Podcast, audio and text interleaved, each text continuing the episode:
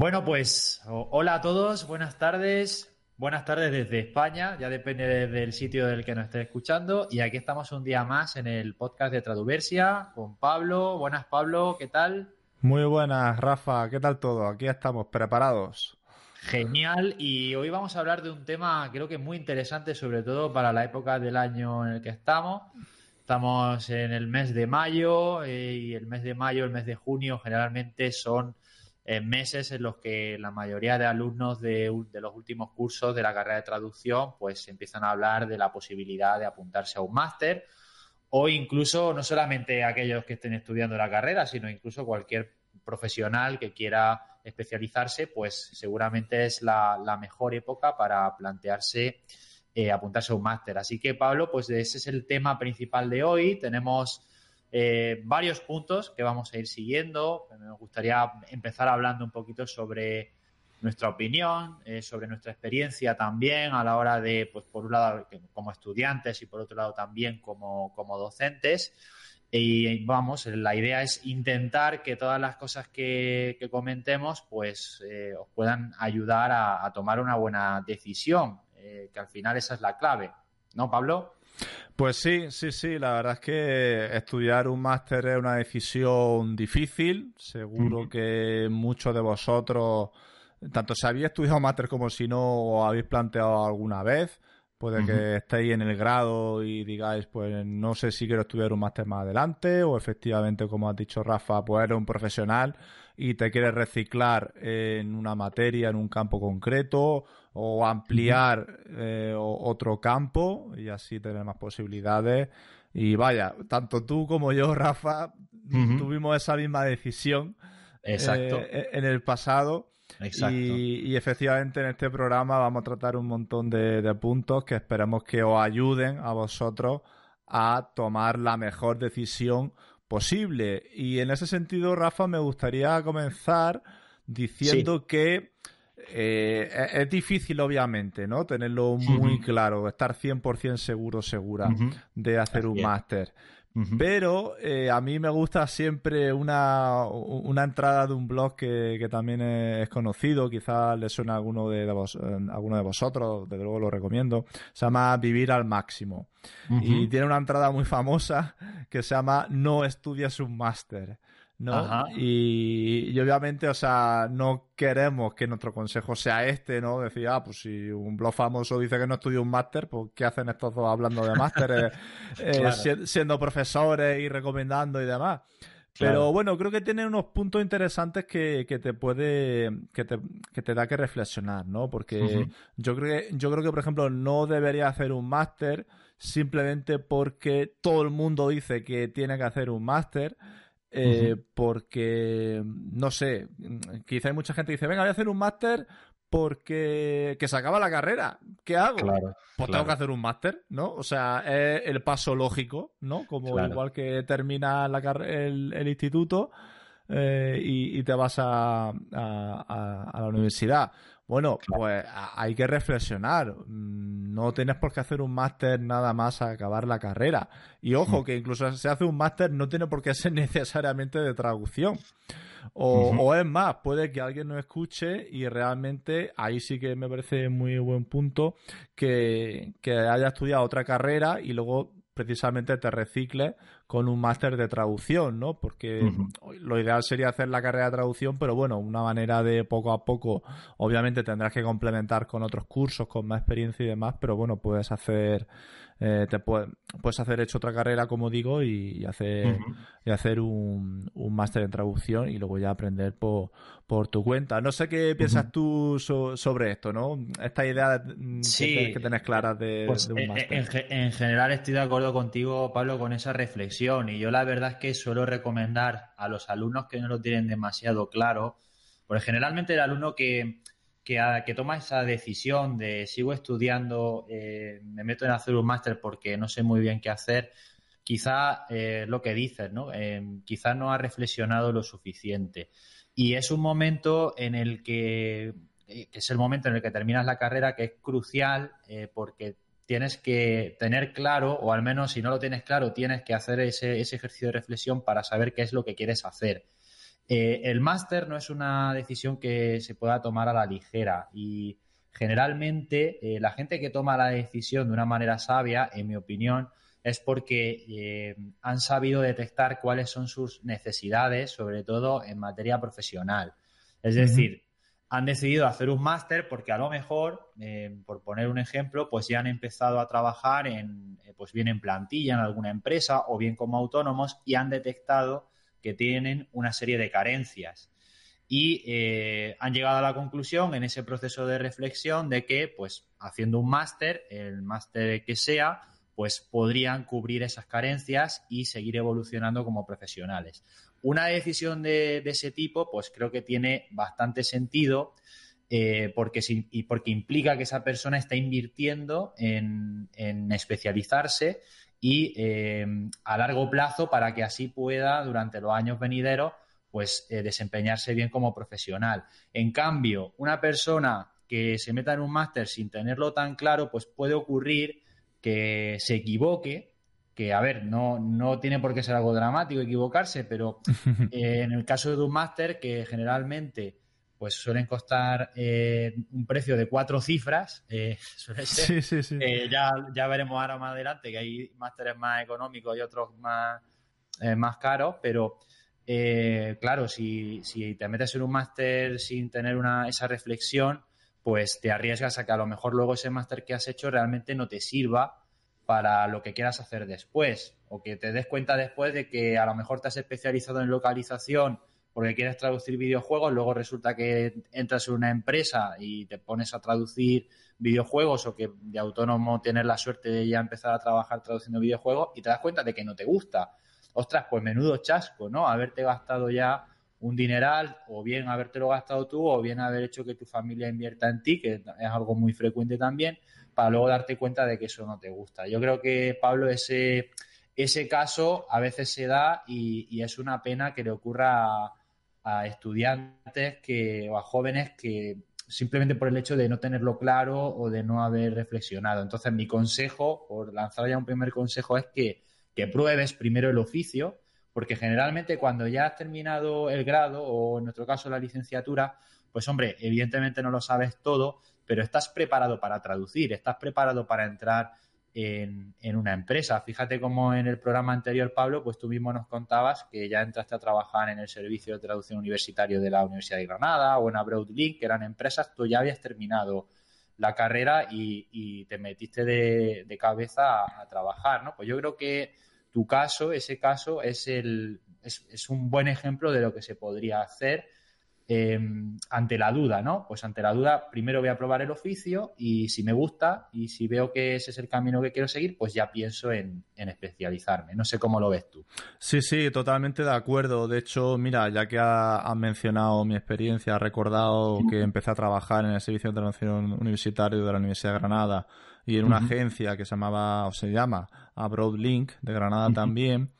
Eh, pues efectivamente, yo también tuve mi, pensamiento de hacer un máster. Por aquel entonces estaba pensando en irme a Barcelona y hacer el máster de traumática, porque en mi opinión, mm, o sea, en mi caso quiero decir, yo sí que tenía bastante claro que me gustaba muchísimo la localización, que luego efectivamente puede pasar que te pones y luego no te gusta o no es como tú querías o que hay otra cosa que te gusta más aún, por supuesto. En eso la verdad es que estoy totalmente de acuerdo también pero mm, me surgió la posibilidad de, eh, de trabajar en Abroadlink, como, como, como, como, como, bien has dicho antes. Y entonces, claro, yo sopesé, dije, a ver, entre experiencia profesional, que además ya tiene un sueldo, y un máster, pues yo me acuerdo que ahí, a ver, ahora lo tengo muy claro, en, en su momento no, pero yo lo hablaba con mi familia y mi padre, que es muy sabio, siempre me dijo, mira, el máster va a estar ahí. Siempre. Claro. Si no ese, pues será otro o lo que sea. Pero la experiencia laboral, eso, vamos, aprovechalo porque no todo el mundo tiene la suerte de empezar a trabajar ya sea en práctica o en trabajo de verdad o de autónomo, el caso que sea.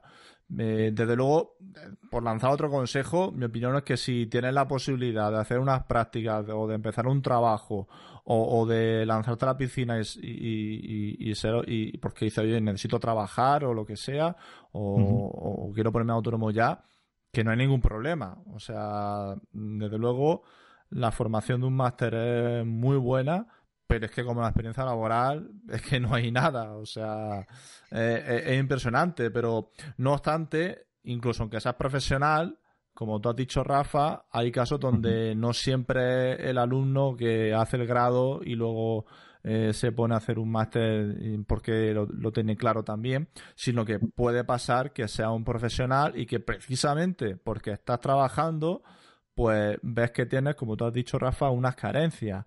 O, no necesariamente unas carencias, sino que quiere ampliar más todavía, ¿no? Me gusta verlo más así. Yo, de hecho, eh, cuando empecé a estudiar el, el máster de la, de la Universidad Autónoma de Barcelona, lo que era antiguamente el METAF, que luego pasó al METAF y ahora es el MUTAF, estoy hablando del máster en traducción audiovisual eh, de la Universidad Autónoma de, Barcelona, la, la, edición online, bueno, ya, ya, hablaremos luego de los diferentes másteres. Eh, yo realmente, entre comillas, ahí no, no, no lo necesitaba en el sentido de tener carencias, porque estaba trabajando en Nintendo ya. Pero en Nintendo me di cuenta que había una serie de aspectos, particularmente, pues, más audiovisuales, del sentido de, no de localización en sí, sino de, de subtítulos y de doblaje, que ahí, pues, no había estudiado tanto en la carrera. Y ahí dije, ostras, pues por suerte, eh, o sea, reinvertí básicamente lo que haya ganado en Nintendo hasta esa fecha en hacer un máster. Y creo que no hay mejor inversión o reinversión de, que, tu propia formación. y, vaya, en ese sentido me alegré muchísimo de estudiar un máster porque lo podía aplicar de forma inmediata a, a, lo que estaba trabajando. Me acuerdo que en aquel entonces estaba haciendo cosas de subtítulos de, del Metro y, Other M y demás, un juego de Nintendo, de la Wii. Y oye, pues gracias al máster pues pude aprovechar pude aprovechar eh, pues eso mi formación aplicarla al campo principal.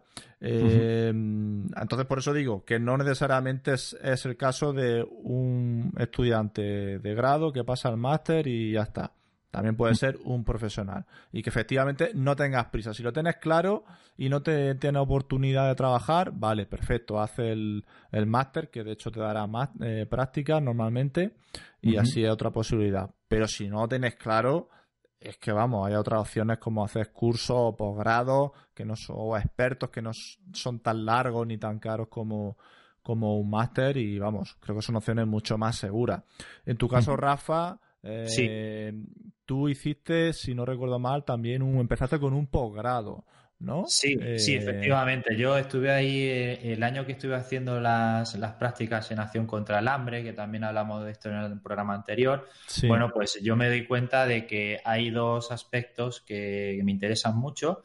Uno, por un lado, es el de la traducción audiovisual porque me pasé también en esas prácticas con acción contra el hambre, pues pasé mucho tiempo subtitulando vídeos eh, sobre las diferentes causas y proyectos de acción contra el hambre en diferentes países de, África. Y luego, por otro lado, pues eh, pasé mucho tiempo maquetando también eh, documentos para uso interno de, la, de, la, ONG. Entonces me di cuenta en esa experiencia profesional de que me gustaban bueno, pues esas, esas dos salidas, ¿no? Por un lado la maquetación, por otro lado audiovisual. Y decidí, pues como has comentado tú, Pablo, eh, ampliar, profundizar. También detecté que había algunos aspectos pues, que no controlaba lo suficiente o que quizás los acabados finales que tenía en las maquetaciones pues igual no eran todos los buenos que a mí me gustaría. En el caso de los, de los vídeos que subtitulaba, pues algunos quedaban bien, pero otros a lo mejor pues me faltaban eh, recursos eh, del tipo, pues por ejemplo, subtitulaba un vídeo y me daba la sensación de que algunos subtítulos eh, había demasiado texto y, se, y entraban y salían muy rápido y me preguntaba, bueno, ¿tiene que haber algún criterio para que yo pueda em, garantizar que los subtítulos se lean bien, ¿no? Eh, luego ya aprendí todo esto de las pautas de subtitulado, la velocidad de lectura, los caracteres por segundo y demás. Todo eso lo aprendí después en el, en el máster que hice, que fue un máster a distancia en el ISTRA, el máster en traducción audiovisual, eh, conocido también como más traducisual. Me apunté porque se podía hacer a distancia y eh, bueno, pues lo compaginé con mis inicios eh, en el mercado profesional, o sea, estuve trabajando y al mismo tiempo con el máster, lo cual la verdad se hace bastante difícil de, llevar porque por un lado tienes que estar entregando las actividades, que en el caso del, del máster del ISTRA también depende de la modalidad que elijas, ¿no? Hay una modalidad que es condensada, que dura un año. Eh, no sé si ahora después podemos profundizar, pero creo que también había otra modalidad que era de hacer el máster en dos años. Entonces, según la modalidad, pues la de dos años vas un poquito más sobrado, pero la de un año, pues tienes las entregas eh, con más frecuencia y se hacía, recuerdo que se hacía difícil, ¿no? Eh, y luego, pues por si eso era poco, pues también me apunté en un posgrado de diseño gráfico publicitario que duraba un año, en el que aprendí básicamente pues nociones de diseño y aprendí a utilizar el paquete Adobe, que aunque ya controlaba por los cursos que hice antes de la universidad, como comenté, tuve la suerte de formarme eh, en el uso de herramientas como InDesign, eh, Adobe Dreamweaver, que ya luego quedó, un poco ahí en, el olvido. Dreamweaver, sí. bueno, fue el programa con el que aprendí a usar el HTML y demás, ¿no? que al final eso siempre se puede aplicar en realidad, da igual la herramienta, porque al final lo que cuenta es el código, ¿no?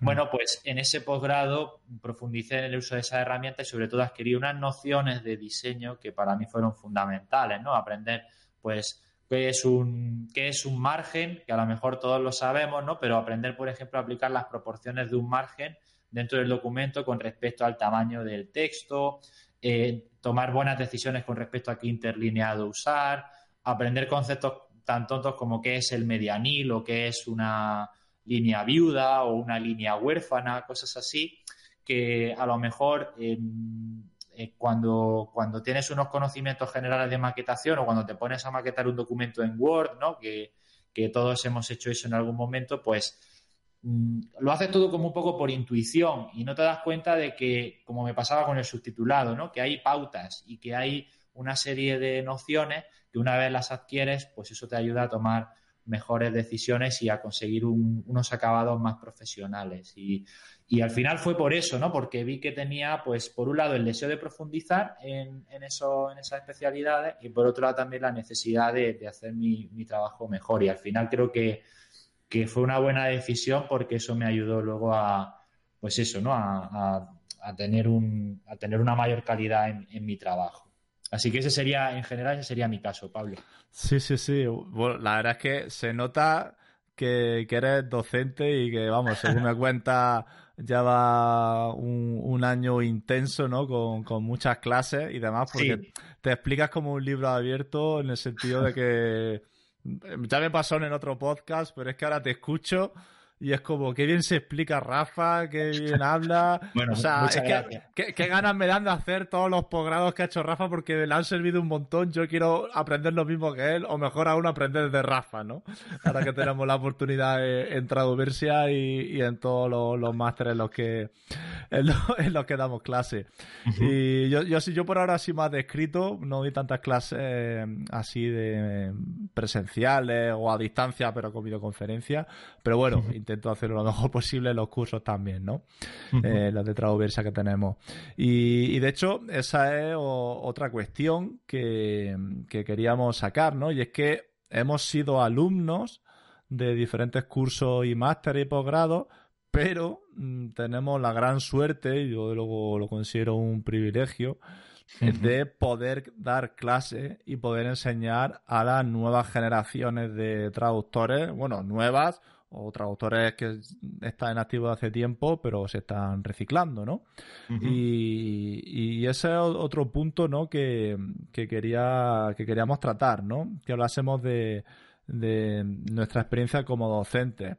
Y también, ya un poco por, por anécdota, cómo llegamos allí.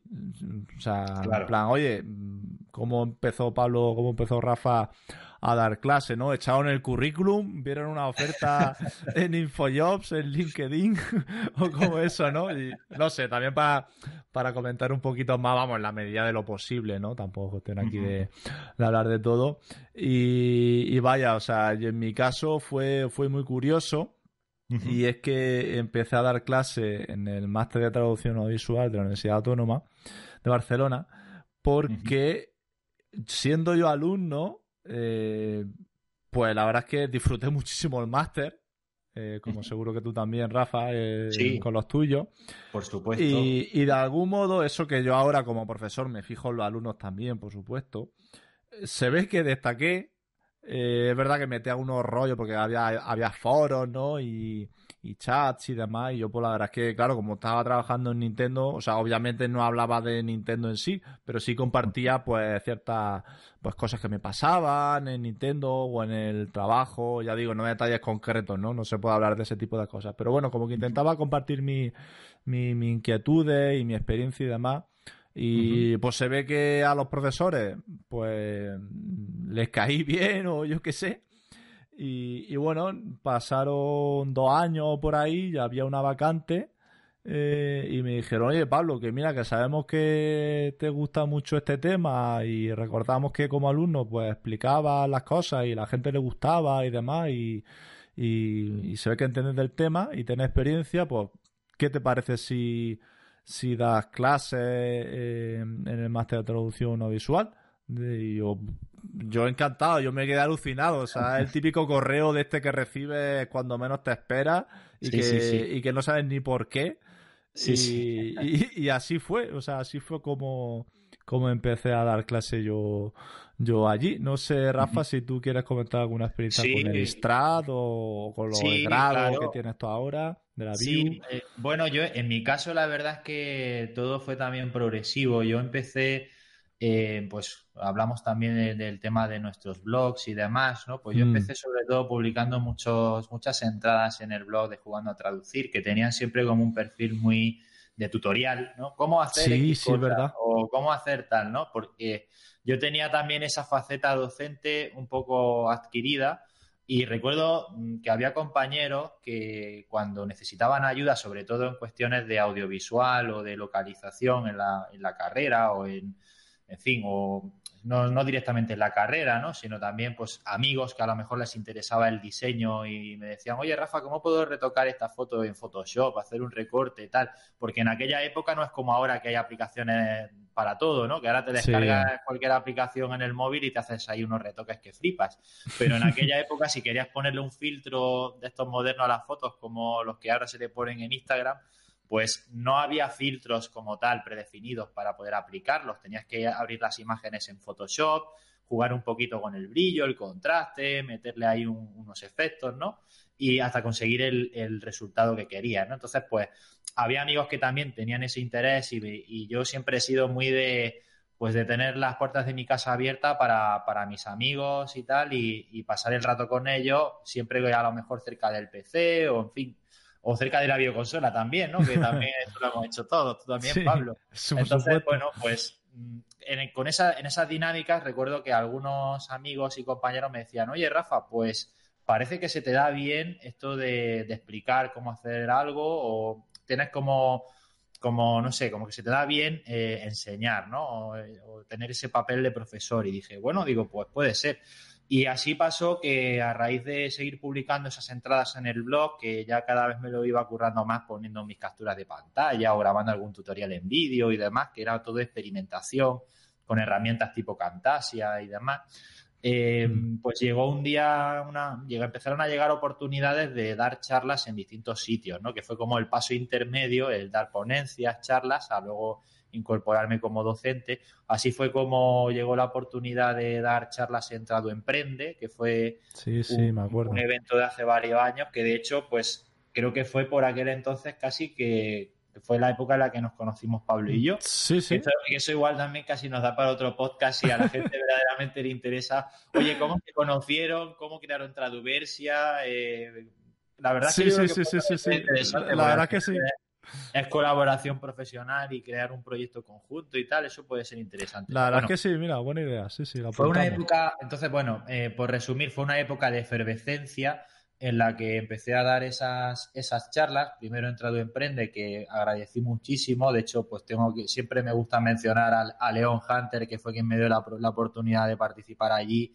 Eh, me invitó a dar una charla muy sencilla, muy elemental sobre redes sociales. No empecé todavía, no empecé hablando sobre, sobre nada todavía demasiado especializado, ¿no? Eh, también me vino bien para curtirme como docente y bueno, pues a raíz de dar charlas en ese evento, pues luego llegaron invitaciones a, pues a eventos como el ENETI, por ejemplo, que también era un evento, sobre todo, ya sabéis, que está dirigido a, los estudiantes de los últimos cursos de, las carreras de traducción, que cada año se va, se, va celebrando en una sede eh, que va mm. rotando.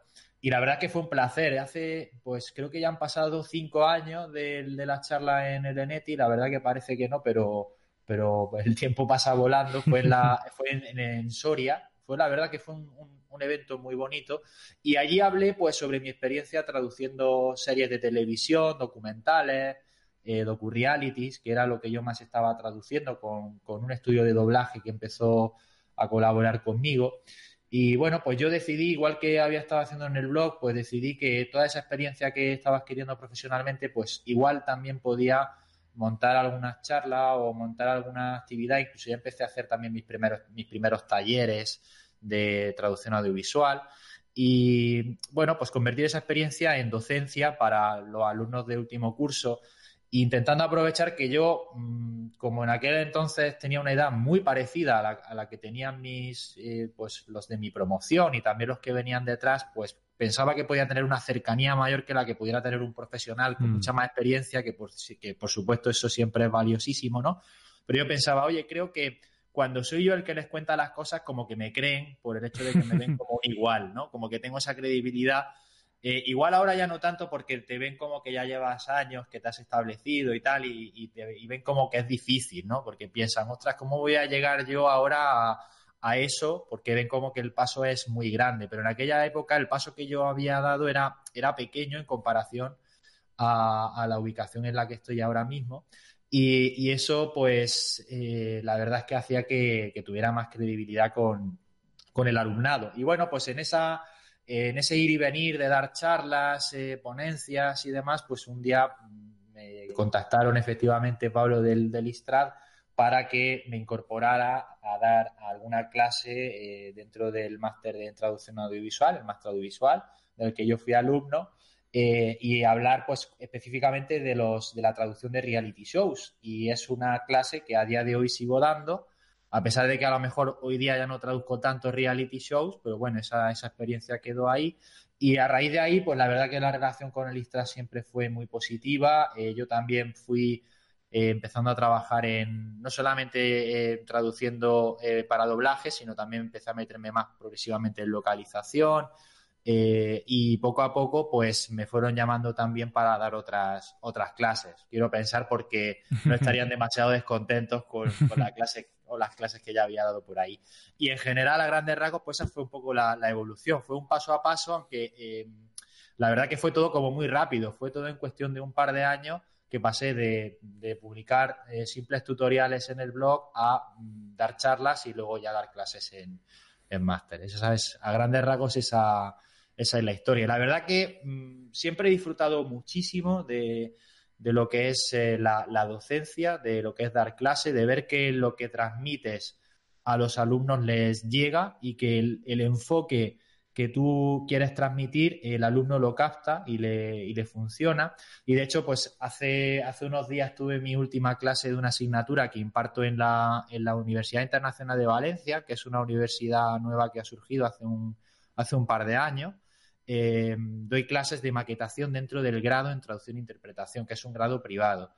Y claro, la mayoría de mis alumnos eh, de la asignatura de maquetación van a sacar muy buenas notas porque ya les he corregido los trabajos. Por un lado está la, parte, digamos, de, los trabajos que, entregan y luego por otro lado está el examen.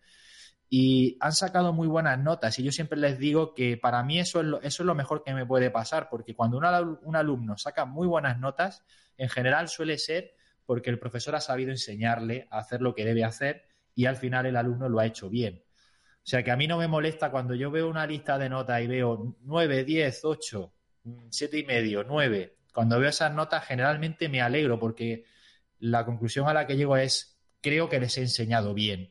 En cambio, cuando tengo alumnos que eh, me ha pasado también otras asignaturas que, a lo mejor no ha funcionado también mi, mi, metodología, o al menos esa es la autocrítica que hago yo, pues pienso, ostras, digo, creo que igual no he explicado bien este aspecto u otro y por eso se han equivocado, ¿no? Por supuesto que luego siempre puede haber alumnos que presten más o menos atención, pero a mí eh, eso siempre intento dejarlo aparte porque es la, esa parte realmente no depende de mí, ¿no? Yo como docente lo que depende de mí es lo que yo puedo hacer y, disfruto muchísimo de esa, de esa parte de lo que es la docencia, de lo que es la metodología y de, y de hacer que los alumnos aprendan hacer las cosas que yo considero importantes, que, son las que al final les pueden convertir en buenos profesionales. No sé qué nos puedes contar tú, Pablo, de tu experiencia como docente y de, cómo surge esa vocación por, por, dar clase. Sí, pues la verdad es que me di cuenta de que como ya nos pasó en el otro podcast y, por ahora también, eh, tenemos mm, edades diferentes, mm, mm, caminos de algún modo diferentes también, pero al fin y al cabo nos une una serie de rasgos que, hacen que hayamos llegado lejos, en el sentido de que hayamos avanzado siempre, ¿no? y, es que es curioso, porque yo también pues, tengo mi blog de algo más que traducir. Y, básicamente, o sea, creo que ambos tenemos nuestros blogs. O sea, tú dices que a ti los alumnos de, o sea, tus compañeros de clase te decían, oye, pues qué interesante todo lo que, que dices, eh, los videotutoriales que hacías, que además es que mientras lo contaban me acordaba perfectamente de que tenía alguna eh, entrada súper, súper larga de cómo hacer un sitio web, ¿no? Con videotutoriales y demás, que dije, Dios mío de mi vida, este tío es un crack. ¿Sabes? Porque ya no se trata solo de saber hacerlo, sino que encima es que te lo explica con pelo y señales. O sea que, que, que, que estaba genial. Y entonces realmente yo creo que a mí me pasa un poco como a ti, que, que me encanta, me encanta enseñar, jamás me, planteé ser profesor. Es más, yo siempre dije que no quería dedicarme a la enseñanza, de verdad. Pero no sé, siempre me gustó pues compartir mi, mi trabajo, mis reflexiones con el resto del mundo. Por eso creé mi blog. En mi caso fue, fue esa, esa la razón. No, no, no era como yo soy un poco mayor que tú, pues no, no tenía compañeros que me decían, ah, escribe un blog y demás, porque no estaba tan de moda ahí, la verdad. Y, no sé, siempre me gustó compartir un montón de cosas porque de hecho, como comenté en el anterior podcast de cuando hacía esto del, del ROM hacking y toda esta historia de traducir videojuegos así, así antiguos y demás, pues me acuerdo que no, no solo los, no solo traducía, sino que también escribía documentación sobre cómo traducir ese tipo de videojuegos. De hecho, por ahí debería encontrarse, creo, todavía un un el librito. Manual, Eso el es. el manual de Ron Hacking. Sí, ese, sí, sí, sí. Sí, sí. Muy bueno. creo que era El fascinante mundo de la traducción de videojuegos o algo así, creo que se titulaba. y, y, vaya, no sé, siempre tuve esa inquietud. No me expliques, o sea, no me preguntes por qué exactamente, pero no sé si es que vendrá de familia o qué, que mis padres son profesores también y, en tu caso también son profesores, aunque de música, en mi caso De, historia y geografía. y, ya digo que yo soy el primero que jamás quiso ser profesor y demás. No tenía esa vocación, digamos, pero me encantaba compartir, me encanta compartir. Ahora mismo estamos haciendo este podcast o hemos creado el foro precisamente porque nos encanta compartir conocimientos. O sea, es que Yo, siempre pienso, y, o me viene, me viene justo a la cabeza el tema de los TFM, que ese también da para otro podcast. También. los trabajos de final de carrera o fin de grado eh, o fin de máster. Eh, de, que yo digo, pero por Dios, o sea, ¿por qué hay tantos trabajos que, que es verdad que supuestamente están en un archivo y demás, pero porque muchas cosas que, no se publican, que están en un disco duro cogiendo polvo. Sí, sí, tal cual. No sé, o sea, compártelo. Mm, no es que te vaya a hacer famoso o, quieras compartirlo para tener trabajo y hacer famoso y demás. Yo creo que quizás lo que nos une es que mm, hicimos, o sea, compartimos este, este tipo de cosas por altruismo, porque nos gusta compartir y nos gusta aprender. También somos muy autodidactas. Y de hecho, eso ha sido, en mi, creo, en mi opinión, lo que quizá Estoy hablando un poco en voz alta de mis propias reflexiones, ¿no? De, por qué hemos llegado a, ser docentes en diferentes cursos y másteres. O sea, porque yo ahora mismo, como profesor, cuando veo a, alumnos que destacan mucho, y, pero no, no que destaquen porque sean muy buenos, que también, sino porque veo que tienen muchas inquietudes que me dice, mira Pablo, pues voy a hacer unas prácticas en no sé dónde, porque me gustaría en el futuro hacer esta cosa, o mira, voy a crear unos vídeos porque tal. Eh, no sé, a mí, a mí eso me encanta, me encanta porque al igual que como tú eres más joven, cuentas tu historia y digo, qué alegría que haya una persona más joven que, que, haya seguido, entre comillas, unos mismos pasos, ¿no? Ya digo que tú y yo tenemos muchas cosas en común. Y no sé, quizás te pasa a ti eso también, que cuando ves que tu alumno o mi alumno, en mi caso, mm, pues van haciendo un montón de cosas. Dices, qué alegría, ¿no? Que, que nosotros en su momento seguramente aprenderíamos de libros, de profesores, de mentores, y tener la posibilidad de ser nosotros mentores, profesores, guías, como lo quieras llamar, de, de otra gente, a mí me parece, o sea, el mejor trabajo del mundo. O sea, a mí me encanta dar clase por esa misma razón porque poder transmitir a los alumnos, o sea, es que llega un momento donde a lo mejor el alumno sabe más que yo en alguna cosa muy concreta o me pregunta algo que no sé y eso me gusta porque dice, oye, que hay gente que tiene mucho potencial, pero no te preocupes, voy a buscarlo, te intento resolver la duda cuando pueda, escríbeme un correo y demás. Y, no sé, o sea, de algún modo esto también da para otro podcast, pero mm, que nosotros hayamos hecho todas estas cosas nos han hecho eh, ganar contactos de algún modo y eso nos ha abierto muchas puertas. Y, no sé, yo cuando veo alguna ocasión, pues me han pedido recomendación sobre gente para práctica o algo así, pues digo, mira, pues me acuerdo que esta persona estudió tal y era muy espabilado, le gustaba mucho el, esto y demás, eh, pues escríbele por si le interesa. ¿No? Claro, claro. Eh, no sé, al final es como que todo se retroalimenta, ¿no? Sí, sí, totalmente, Pablo. Mira, un ejemplo muy claro, eh, tenemos en, en, Traduversia precisamente, tenemos a Santi de Miguel, que es el docente del, curso de MemoQ. Bueno, pues Santi de Miguel fue alumno mío en un programa de estudios de la Universidad de Buenos Aires, que es, una, es un programa de posgrado, que es la actualización en nuevas tecnologías de la traducción, que yo llevo ya mm. yendo allí un par de años a impartirlo. Y él fue, pues precisamente de, eso, de esa clase de alumnos que tú has mencionado, ¿no? El, alumno que va por delante del profesor, que, es un, que es un crack, que sabe cosas que incluso tú no sabes, y eh, el alumno del que aprendes también, ¿no? Pues yo me acuerdo de estar dando clase a ese grupo de alumnos de la, de la actualización y, que Santi resolviera sobre la marcha problemas que surgían en, a lo mejor al, utilizar un editor de subtítulos, ¿no? Había en algunos ordenadores, ya sabes, Pablo, también por experiencia, que cuando vas a impartir un taller, pues claro, son 20 o 30 ordenadores, pues raro es el día que un ordenador no falla algo, ¿no? Que un programa deje de funcionar o que haya algún problema de algún tipo, ¿no?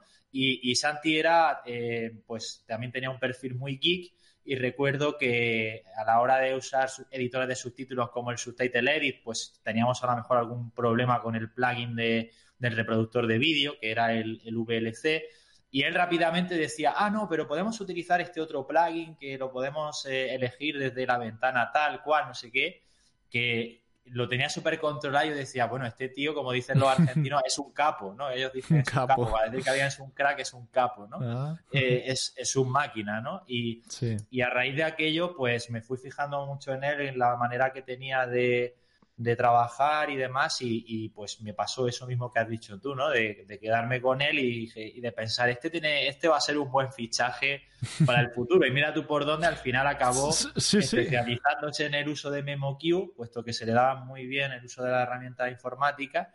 Y al final, pues cuando tuvimos que tomar la decisión de quién va a ser el, el docente del curso de MemoQ Traduversia, pues Santi de Miguel, o sea, es que yo lo vi eh, clarísimo, ¿no? Pues igual que ha pasado con Santi, pues nos puede pasar con otros alumnos que, hemos tenido y que sabemos que destacan por, pues por algo que hayan demostrado en, clase, ¿no? Y la verdad que para mí es una gozada eh, en ese sentido y luego también en el, en el sentido de que como docente, y esto ya también es la, famosa frase de que un gran poder conlleva una gran responsabilidad, ¿no? De, de Spider-Man, de Spider-Man.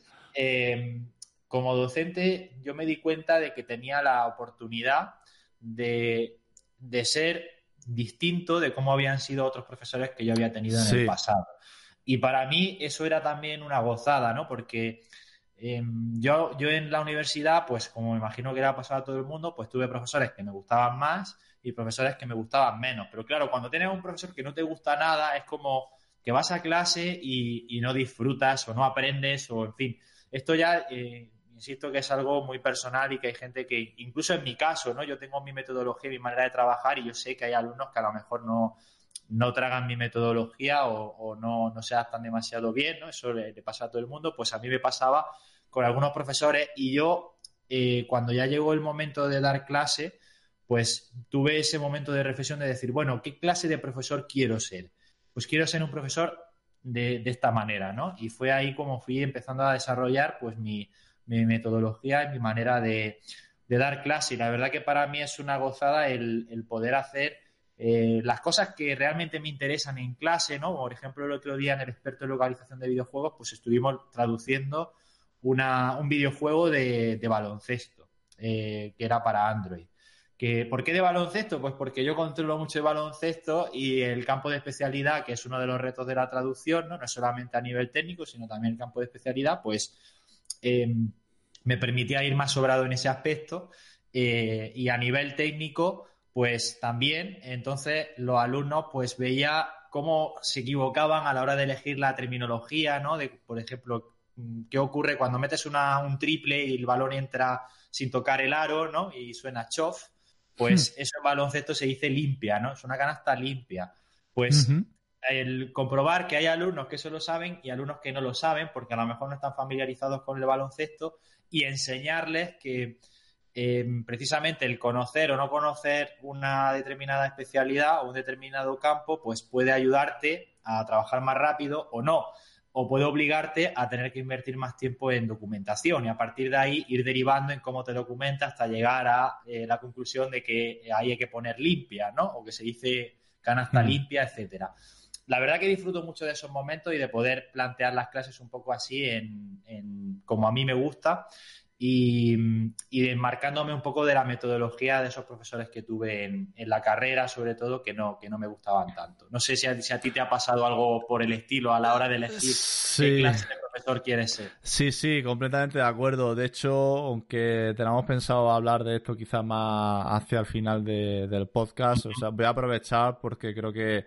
que es que has dado en algo que es fundamental en cualquier tipo de formación, sea curso, posgrado, máster, lo que sea. Y es que, en serio, en mi opinión, creo que por lo que hemos estado hablando tú también lo compartes, Rafa, uno de los criterios más importantes, si no el que más, vamos a decir uno de los más, para no mojarnos del todo, para no pillarnos los dedos, es el profesor. Sí, sí, totalmente. En serio. Puedes tener el mejor máster del mundo, que si los profesores son mm, bueno, no, no, sé qué palabra decir. No sé qué palabra decir. Pero si, no si, no, están a la altura. Eh, sí, no, están a la altura, mm, como muy bien ha dicho Rafa, tiene gran elocuencia, desde luego. pues sí, eh, sí, sí, sí. O sea, yo iba a decir una burrada, pero mejor, mejor. Sí, sí, sí. Que, que, a, lo mejor, que a lo mejor hay quien piensa que yo soy uno de esos, ¿eh? ¿Quién sabe? Pero bueno, efectivamente, ¿no? Volviendo al tema, creo que la clave está en, el profesor. O sea, documentate de la asignatura, de la fama del posgrado, del máster y demás, por sus pide opiniones, pero en mi opinión, o casi diría en nuestra opinión, creo, de verdad que lo que te deberías centrar es eh, en el profesor. Porque es que efectivamente un profesor puede hacer que una asignatura aburrida sea preciosa y al revés también. al contrario. Exacto, y al contrario, que una asignatura muy bonita se convierta en un tostón. ¿Vale? Y entonces yo desde luego, eh, quizá porque somos más jovencillos y demás, eh, yo abogo completamente por la misma metodología que tú, Rafa. O sea, yo tuve clarísimo desde el primer momento que empecé a dar clase eh, en, el máster de traducción audiovisual, que ahí quizás tenía menos libertad porque era solo un par de semanillas y, era, todo online y demás, eh, pero aún así lo intenté y me acuerdo especialmente del máster de, de cuando empecé a dar clase yo también, que, además, te, entiendo cuando has dicho tú antes, ¿no? De que eso de que impone, ¿no? Porque casi que eres la misma edad que los alumnos y eso me pasó a mí. Es que yo me acuerdo que tenía, tenía, yo creo que era 26 mm, años, ¿eh? Creo que tenía cuando empezó a dar clase en el Istrat, que dices, madre mi vida, que hace un chaval de 26 años ahí dando clase. Total. sí, sí, sí. Pero bueno, eh, para no enrollarme demasiado, efectivamente yo sabía que la clave estaba en hacer la clase lo más divertida posible en el sentido de amena. O sea, porque en mi caso era localización de videojuegos, era la clase y claro, pues, pues son videojuegos, pues algo divertido. No te voy a poner ocho horas de teoría en un PowerPoint, porque no tiene ningún sentido. Yo lo que hice y lo que sigo haciendo es, vale, si explico un poco de teoría, en la medida de lo posible intento que sea divertida, con ejemplos prácticos eh, o, de videojuegos que muestro y demás, con alguna broma de por medio, pero luego me centro en práctica, práctica, práctica, práctica. en práctica, pues mm, al principio también, para no complicar demasiado, sí que es cierto que pongo pongo eh, archivos en Excel, en Word y demás, pero luego hago como lo que tú has hecho tú como lo que has dicho tú, de poner ejemplos reales. Que lleva, que lleva muchísimo tiempo, ¿eh? Pero mm, es cuestión de buscar. Eh, me acuerdo que al principio empezaba con cosas de ROM hacking y demás, aprovechando la experiencia. Pero bueno, luego ya busqué cosas de juegos, de software libre, de código abierto y demás, que lleva tiempo, hay que saber un poquito cómo va el tema pero, pero funciona. Y, es que, claro, yo me acuerdo cuando estaba trabajando en Nintendo, que para mí es, todavía sigue siendo, ¿eh? el sumo de, un trabajo bonito, que es poder ver, no solo traducir, sino poder ver el resultado en pantalla, que diga, ostras, esto lo he traducido yo. Eh, Pues eso es lo que intento en mis clases, ¿no? Eh, que, los, que, los, que los alumnos y alumnas vean sus propias traducciones en el juego, ¿no? Sí. luego hay que corregir y demás. Es que eso hace una, ilusión tremenda, Pablo. Claro, exacto. Por lo menos a mí en su día me hace una ilusión tremenda ver la traducción ya en pantalla dentro del juego o cuando eran subtítulos verlo ahí. Exacto, exacto. Sí, sí, es que, esa, es la clave. Entonces ya digo que creo que la clave está en que los profesores sean buenos. Obviamente esto en una asignatura de teoría de la traducción, pues a lo mejor no es tan fácil. Claro. Como, porque es verdad que cuando tienes asignatura de traducción audiovisual o localización de videojuegos es mucho más fácil, es cierto. Pero siempre hay forma, siempre hay forma de hacer amena una clase. Así que de luego yo, yo recomendaría que, que más que mirar la asignatura y el prestigio de la institución que imparta el máster, el curso, formación, lo que sea, que también, por supuesto, que te informe sobre quién es el profesor. Mm, a lo mejor no hay nada en la red y eso no quiere decir que sea un mal profesor. Puede pasar, ¿eh? Puede pasar, porque hay gente que tiene mucho tiempo y a lo mejor no está en el mundo de Internet demasiado y eso no quiere decir nada en absoluto. Pero en la medida de lo posible, bueno, pregunta, infórmate sobre los distintos profesores y demás, porque de verdad que es que la clave está en eso. Rafa y yo intentamos hacer nuestras clases eh, lo más prácticas posible y lo más divertidas posible en el sentido de que lo pases bien, ¿no? Mm. Eh, no, no da que te rías, vaya. Eh, y, yo creo que eso que eso es clave, eso es clave. Entonces, pues sí, la conclusión es esa, que te, que te fijes sobre todo en el profesor. No, no sé, Rafa, si quieres añadir algo a eso. Sí, sí, estoy totalmente de acuerdo. Luego también habría que hablar de que hay días y días, ¿no? Porque a mí también me ocurre que aunque intento que las clases sean lo más, lo más divertidas posible, pues luego también hay días que a lo mejor pues uno no está tan, eh, no sé, tan concentrado. No sé si la palabra es concentrado, si es, mm, bueno, pues que no tienes el día, ¿no? Por así decirlo, y a lo mejor esa clase no te queda del todo bien o a lo mejor sí tienes el día, pero resulta que no, eh, no hay química con los alumnos o que no encajas tanto con los alumnos y a mí me ha pasado de estar dando clase y ver que, aunque estoy haciendo un gran esfuerzo por entretener o divertir, hay alumnos que se aburren. Pero bueno, eso es que pasa en, en, cualquier, yo creo que en cualquier clase siempre hay algún alumno, porque es que es muy difícil contentar a todo el mundo, ¿no? Siempre hay algún alumno que, que se puede aburrir. Pero bueno, la clave está, en, en mi opinión, en, en seguir esforzándose por seguir amenizando, en y en, no dejar que eso te afecte, porque es que una cosa que a mí, que también me gusta hablar mucho, es el tema de cómo se afrontan los malos momentos dando clases, ¿no? porque también lo hay.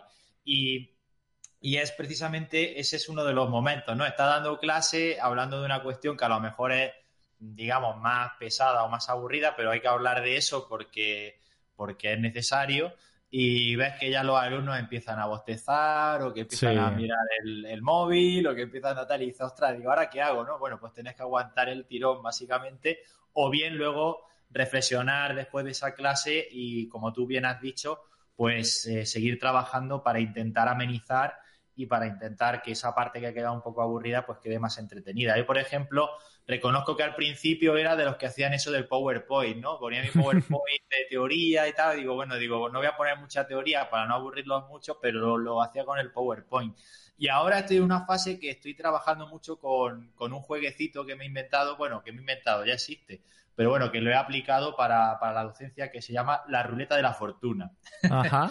que seguramente te suena, ¿no? Entonces, básicamente, que hay días que queda mejor y días que queda peor, eh, en función también de lo de lo inspirado, la palabra era inspirado, el inspirado que esté o, no, y básicamente pues todo el temario o de la parte del temario, la parte teórica, eh, pues lo que hago es extraer preguntas y esas preguntas las meto en una ruleta de preguntas, ¿no? Y lo llamo pues la, ruleta de la fortuna o la ruleta de la, del tema que sea, ¿no? De la localización de videojuegos para móviles, de tal.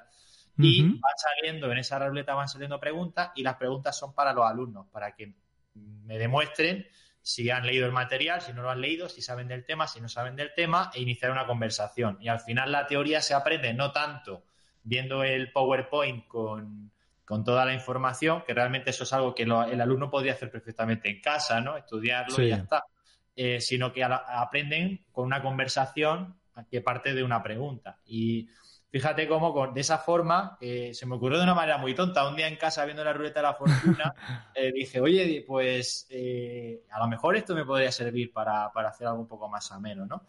Y me di cuenta de que los alumnos respondían mejor que cuando les ponía el PowerPoint. Había veces que a lo mejor no me decían mucho o que no me daban respuestas muy, muy profundas porque todavía no habían estudiado lo suficiente el tema, pero había otros casos en los que sí, en los que me decían cosas que unas veces a lo mejor eran acertadas y otras veces no. Y lo interesante no es cuando son acertadas, sino cuando te dicen algo que a lo mejor se aleja un poco de la, de la respuesta.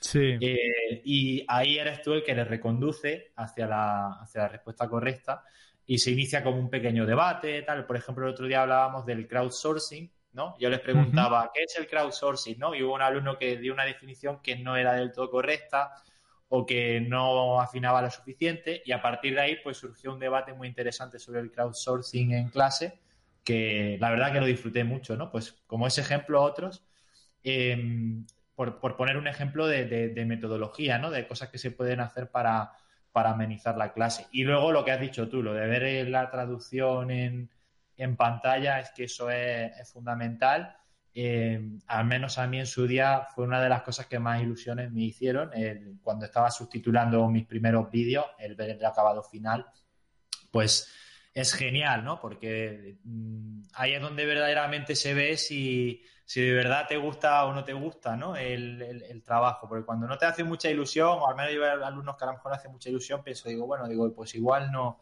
no le gusta tanto, ¿no? Pero hay alumnos que lo ven y dicen, qué guay, qué bien, qué chulo, qué tal, que ha quedado esto increíble, qué color, qué bien. O, no, no me ha quedado mal, hay que ver que no, que no me ha quedado como quería. Y, y se automotivan para seguir trabajando hasta conseguir lo que quieren. Bueno, pues yo creo que esas metodologías mm, a mí ahora mismo me están funcionando bien Y, yo creo que la clave es esa, Pablo, seguir ahí eh, investigando y seguir ahí intentando amenizar las clases para que la gente no, se nos aburra. Y Qué si curioso. Quieres, y, si quieres, Pablo, por no enrollarnos más, podemos empezar ya a hablar de, porque veo que nos estamos acercando a la hora de, podcast, podemos hablar de, los másteres destacados. Y, te voy a lanzar a ti la pregunta. Si tuvieras que elegir, por ejemplo, ¿no? Pues se me ocurre, si tuvieras que elegir hoy día un máster eh, para, especializarte en algo, en, lo que sea, ¿no? Lo que, en cualquier punto que te interese, ¿en qué te especializarías? ¿O qué máster elegirías? Toque la, la, ruleta de la fortuna en directo, ¿no? La, ruleta de la fortuna, venga. A, por el bote. A por el bote, sí, sí, sí. Buah, madre mía. Hombre, o sea, evidentemente dependerá muchísimo de, del alumno, ¿no? Aquí de, qué te quieres especializar. En mi caso, pues evidentemente es la localización de, videojuegos. Y fíjate, aquí, mm, mira, me, alegro que haya hecho esta pregunta porque quizá algún oyente se esté planteando lo mismo, porque creo que muchos de nuestros alumnos y seguidores y demás les gusta mucho la localización de videojuegos, y, pero también la traducción visual y demás. Y fíjate, yo creo que mucha gente podría pensar de primera eh, venga, eh, sé que hay un experto en, en Teristrad, que, es online y presencial. Eh, y pues si me gusta la, localización de videojuegos, pues, pues, voy a hacer el experto. O sea, ¿para qué quiero más? Pero fíjate que creo que es un razonamiento muy lógico, pero tanto como docente, o más que docente, como profesional, fíjate que yo me iría más por el máster de nuevas tecnologías, de, concretamente del ISTRAD, eh, o bueno, o un equivalente en otra universidad. No quiero hablar de ese concreto porque sí. Eh, sí. Pero me, centro más en el razonamiento. Y es que, al menos en mi campo, o sea, en mi caso quiero decir, vale, yo me dedico a traducir videojuegos, pero creo que tiene cierto riesgo dedicarte a una única cosa. Porque puedes tener muchos proyectos de repente del mismo campo de los videojuegos y de repente te quedas sin nada. Y si te quedas súper encasillado, pues el problema es que va a tener menos posibilidades. Entonces, aunque esto quizá da para otro podcast también. También. Yo, creo, yo creo que, no estoy diciendo que haga un máster generalista, eh, ni mucho menos, pero creo que es bueno que, que el máster toque varios palos y luego tú profundices de algún otro modo, que siempre muchos libros o cursos y demás. Es más, o sea, a ver, obviamente tienes que tener el dinero para ello, pero quizá yo ahí haría, vale, hago el máster de nuevas tecnologías, es decir, o un máster de localización en general, quiero decir, no tengo que hablar concretamente de Istrat, y luego hago un curso o un posgrado o las dos cosas, o lo que sea, si estoy muy interesado en, ese campo concreto, en este caso localización de, videojuegos. Como digo, creo que me parece más, más seguro, más seguro. Yo mismo me dedico a traducción de marketing de aplicaciones móviles eh, o software, vaya, que es lo mismo hoy en día. Y videojuegos y a veces tengo más de una cosa, otras veces tengo más de otra. Eh, no sé, yo, yo lo veo así. De algún modo, esto en cuanto al máster, pero incluso también en el propio ámbito profesional. Creo que es bueno contar con más de una especialidad. No sé, no necesariamente es un máster y ya lo he hecho todo. Puedes pensar en combinar un máster y hacer unos cursos, ojo, o incluso hacer una serie de determinados cursos. Si no puedes permitirte hacer el máster eh, y demás, o, por poder probar eh, distintos, distintas materias para ver qué es lo que más te gusta para poder profundizar muchísimo más en ello con un máster específico. Eh, bueno, sé que no me he mojado demasiado de algún modo, pero hace un poco comodín quizá la respuesta, pero no sé, esa es mi visión de, este tema. No obstante, ya digo que de elegir uno, quizá me metería en el de, el de en cualquier máster, no quiero hablar de uno concreto, de localización, de localización, vaya, sí. pues no sé cómo lo ves, no, sé cómo... Sí, yo, creo que tomaría una, una, decisión parecida, Pablo, porque yo al final también estoy de acuerdo en que al final siempre nosotros hablamos mucho de esta expresión de poner, de repartir los huevos, ¿no? De no poner todos los huevos en la misma cesta, pues es un poco eso. Y fíjate, eso que has dicho de que, por ejemplo, te especialices demasiado o que te vayas demasiado a una, determinada, una determinada especialidad, como localización de videojuegos, puede provocar que el día de mañana, si en ese sector hay alguna crisis o si deja de llegar trabajo por el motivo que sea, pues te quedes con una mano delante y una mano detrás. Eh, es que llevas toda la razón, porque es que precisamente eso ha pasado en algún momento en otras especialidades, como por ejemplo en el doblaje. Ha habido épocas recientemente en las que se han producido huelgas dentro de, la industria del doblaje aquí en España por diferentes causas, porque los actores de doblaje eh, reclamaban mejores condiciones. Sobre todo fue por eso, hace mm. un par de años una, una huelga en ese, que iba en esa dirección. Y hombre, no es que no es que de repente se parara todo, pero sí que es verdad que yo noté en mi caso pues que hubo como un pequeño parón o que empezó a llegar menos trabajo durante esa época y agradecí tener otro tipo de, encargos y otro tipo de clientes de otras disciplinas. Y por eso creo que está muy bien que el, traductor desarrolle una faceta multidisciplinar, que es lo que yo creo que es la palabra que mejor define la, formación que debe tener actualmente un, traductor. Y de hecho, eh, tanto tu caso como el mío, Pablo, que hemos hecho estos másteres en traducción audiovisual, en tu caso el de la UAB, en mi caso el de, el de Listrat, pues al final lo que hemos hecho ha sido precisamente eso, formarnos en distintas eh, especialidades dentro de lo que es la traducción audiovisual, en localización, en subtitulado, en doblaje, incluso también eh, un poquito de audiodescripción o, en fin, en función ya del tipo de máster, incluso hay másteres, eh, por ejemplo, el de nuevas tecnologías, ¿no? A lo mejor no se profundiza tanto en, en, audiovisual o en todos los campos de audiovisual, pero se ven otras cosas como, por ejemplo, pues eh, aprender a utilizar las herramientas de posedición, aprender a aplicar técnicas de revisión, eh, aprender a, no sé, eh, gestión de proyectos, ¿no?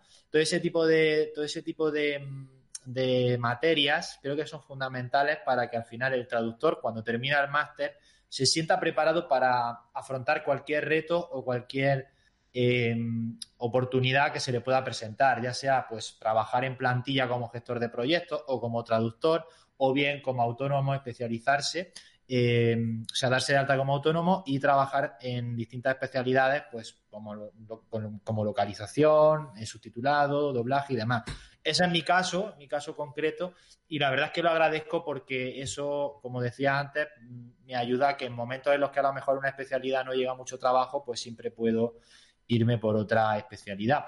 Y concretando, por, mojarme, que también estoy yéndome un poco por los cerros de Úbeda, eh, pues la verdad es que, por un lado, mm, seguramente me apuntaría en el máster audiovisual, como ya hice en su día, por eso de que, eh, pues por lo que he comentado, ¿no? que, que tiene varias especialidades de audiovisual.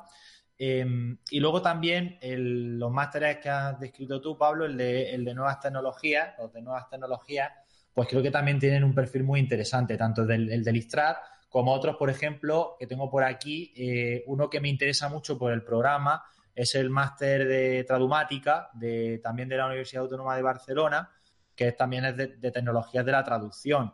Y precisamente eh, tiene un apartado en el que describen las salidas profesionales que puedes tener si haces ese máster. Y entre esas salidas dicen traductor autónomo, gestor de proyectos en empresa, revisor, traductor en plantilla, ingeniero en localización, eh, posteditor, responsable lingüístico, eh, maquetador, eh, como especialista en desktop publishing, que esa es otra, esa es una también de mis especialidades, por ejemplo. Bueno, pues mm. la verdad es que son tantas las salidas profesionales que, creo que la persona que haga este máster, si no acaba trabajando en un puesto, acabará en otro de alguna forma y va a estar preparada para, para todo eso. Entonces, pues un máster de este tipo que se podría considerar híbrido, por así decirlo, sin llegar a ser tampoco general, ¿no? Lo que decía antes, porque realmente te estás especializando en muchas cosas, pues creo que un máster de ese tipo funcionaría muy bien. Y no sé si nos puedes contar más másteres, Pablo. Sí, sí, sí. De hecho, claro, ahora que está respondiendo, digo yo, bueno, quiero puntualizar un poco mi lo que he dicho antes, porque parece que es como, es que Pablo ha dicho que haría el máster del Istrado, el no sé qué. A ver, ha sido ejemplo. O sea, yo mismo fui el que estudió en la Universidad Autónoma de Barcelona y doy clase allí también. O sea, no es que quiera tirar piedras sobre mi, sobre mi tejado, ni muchísimo menos, ¿no? Pero bueno, ha sido. Luego ya he matizado un poco que era un ejemplo. De hecho, mira, antes he dicho que no, que no me he mojado y demás, voy a intentar hacer un pequeño resumen, espero no dejarme nada, de los que yo recomiendo o por lo menos investigar y lo que me gusta de cada uno, ¿no? Porque por suerte doy clases en distintos sitios y, a ver, a ver qué le parece a nuestros oyentes, ya me contarás tú también, Rafa, y en el foro, por supuesto, os animamos a que, a que nos comentéis y preguntéis todo, todo lo que queráis.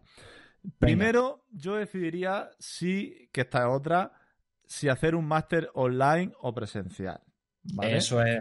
Que, no, hemos hablado, de ello y, da, también para un buen rato. Sí, señor. Pero, muy importante. pero bueno, en fin, así de primera yo diría que va a depender muchísimo. Si estás trabajando y ya, mm, a menos que sea un posgrado que te requiera ir poco a clase presencial, yo de luego decidiría irme a algo online algo por internet. Es lo que hice yo, no tuve ningún problema, aprendí muchísimo online o incluso hasta más que si presencial porque me organizaba yo mismo, intervenía en los foros cuando podía y demás. Para mí fue muy, muy enriquecedor.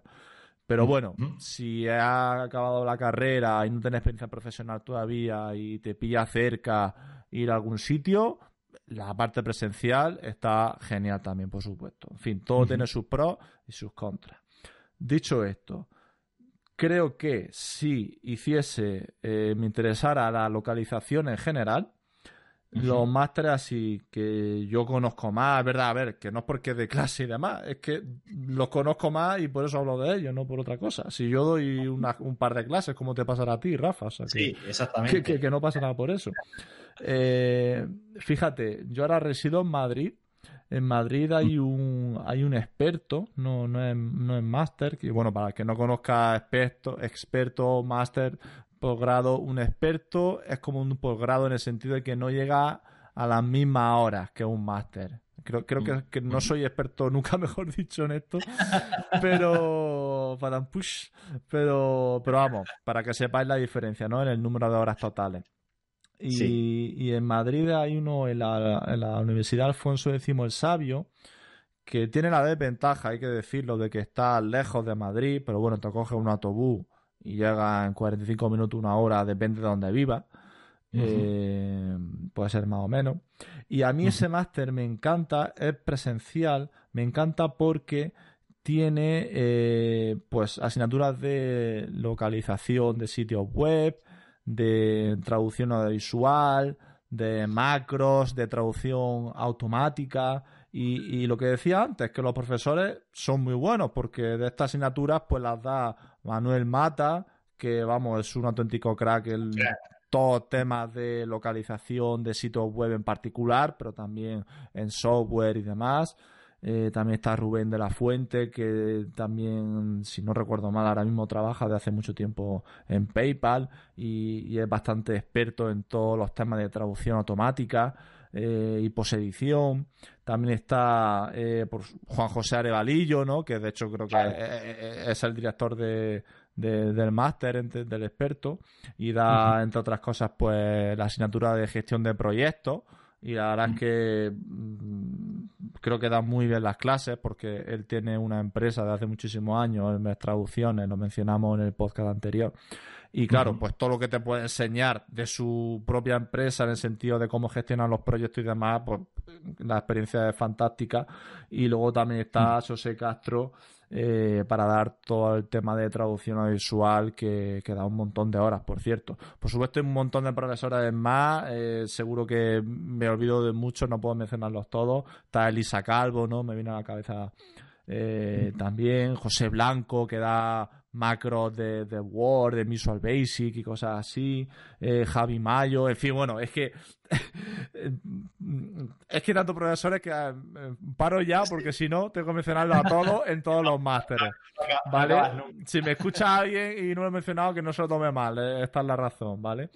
Entonces, eso es una opción que no es muy conocida, pero vaya, creo que el profesorado es tremendo, me parece fantástico, de verdad. eso sí en Madrid. ¿vale?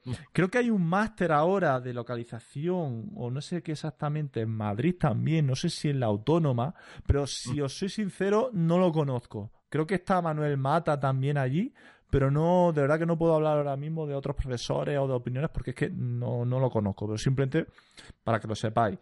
Eh, luego, si viviera en Andalucía o en Sevilla, eh, a versión presencial eh, de los másteres del ISTRAD, tanto traducción audiovisual, más tradu, como localización de en general o localización de videojuegos, pues tenéis el, experto de localización de videojuegos o eso, ¿no? El máster de traducción audiovisual y, y, de localización, que ahí pues también de nuevo los profesores, pues hay muchos también del experto eh, que he mencionado, pero bueno, quizás dan menos, dan menos horas eh, pero a ver, que está también Manuel Mata, eh, Juan José Arevalillo y, y José Castro, pero digo que dan muchas menos horas porque es como más, porque se ven muchas más cosas, no por otra cosa. Claro.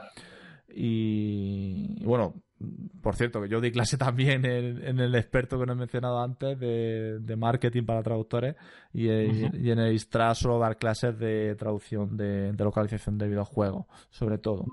Y, bueno, también está un montón de profesores eh, que, son, que son geniales. Está Jesús, Jesús Torres de la Universidad de Salamanca, da localización, ingeniería de localización y demás, que me parece un gran profesional, es profesor de la Universidad de Salamanca, como digo, y está bastante metido en este tema. Eh, luego ya en Barcelona, que madre mía, que son los veteranos y no lo he mencionado todavía. Eh, ahí está todo el tema de traducción audiovisual en el máster que, tienen tanto online como presencial.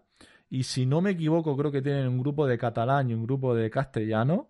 Eh, pero os recomiendo que, que, visitéis el sitio web para estar, lo preguntéis en secretaría para estar más informados del todo, porque no lo sé exactamente, creo que es así.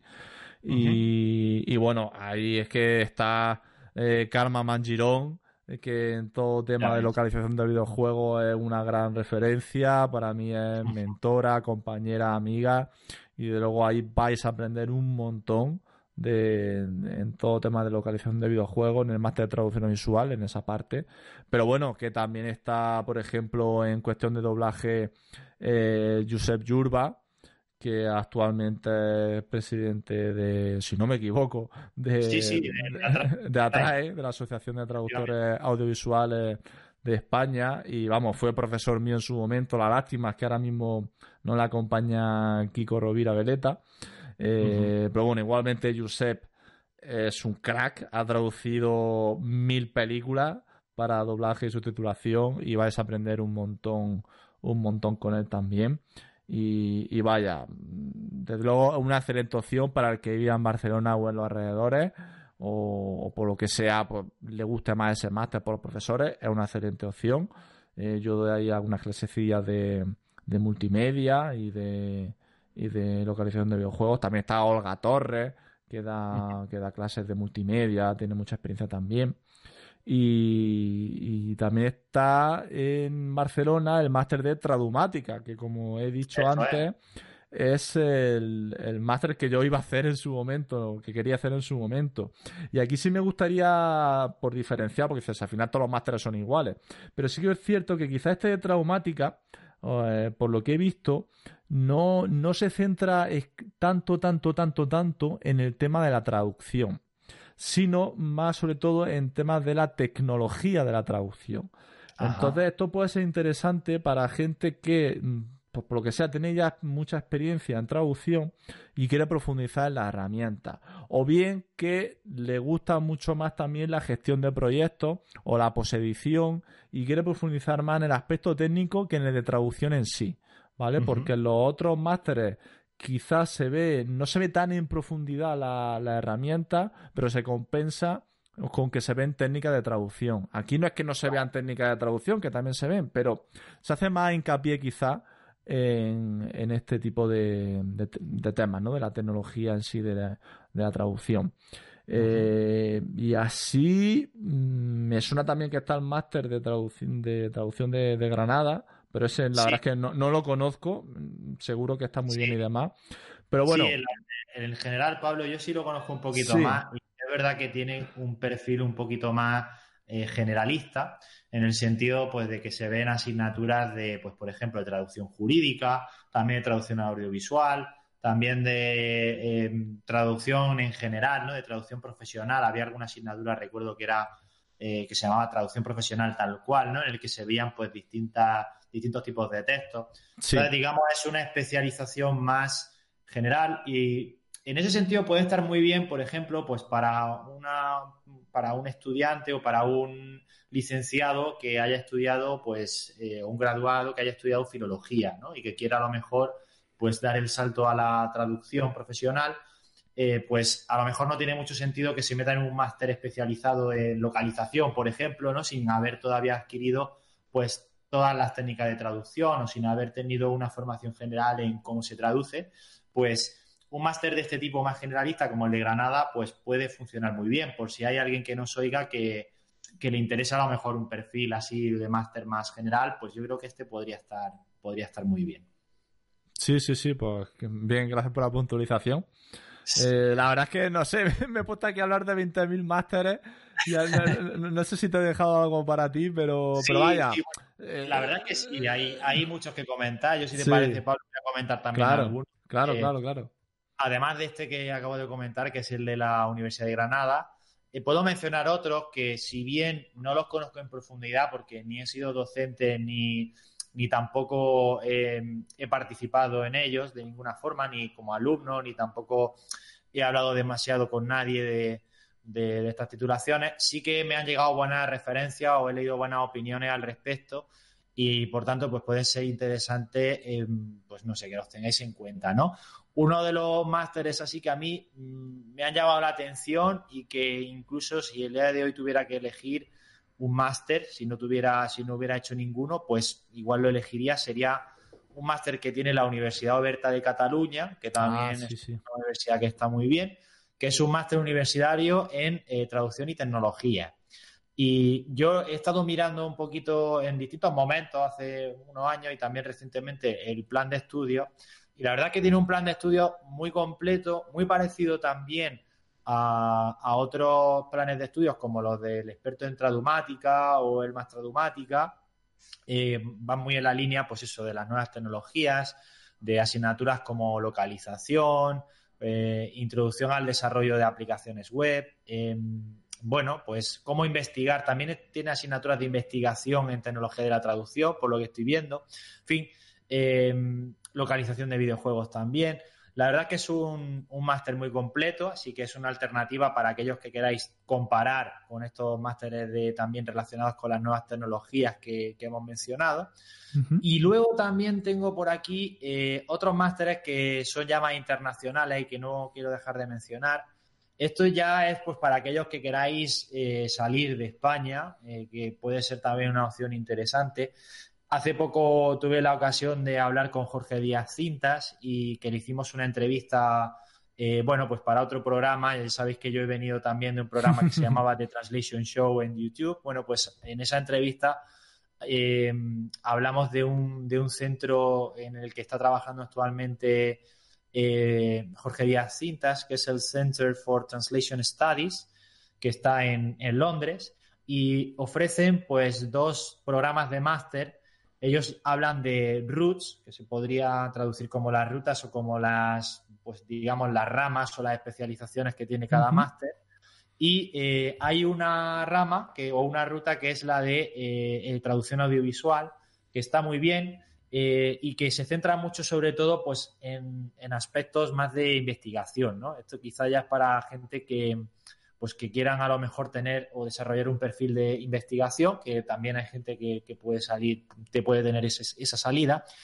Y eh, sobre todo está genial para especializarse en em, subespecialidades como el subtitulado en general y ya en concreto el subtitulado para sordos, por ejemplo, eh, la audiodescripción, que también es un tema en el que ahora mismo pues eh, sobre todo en materia de investigación, se está eh, escribiendo mucho, se están publicando muchos papers, traducción para doblaje y para, y para voiceover, y que también cuenta con módulos opcionales pues, de localización, de traducción científico-técnica, em, bueno, pues de destrezas eh, para, para, traducir, o sea, de técnica de traducción también.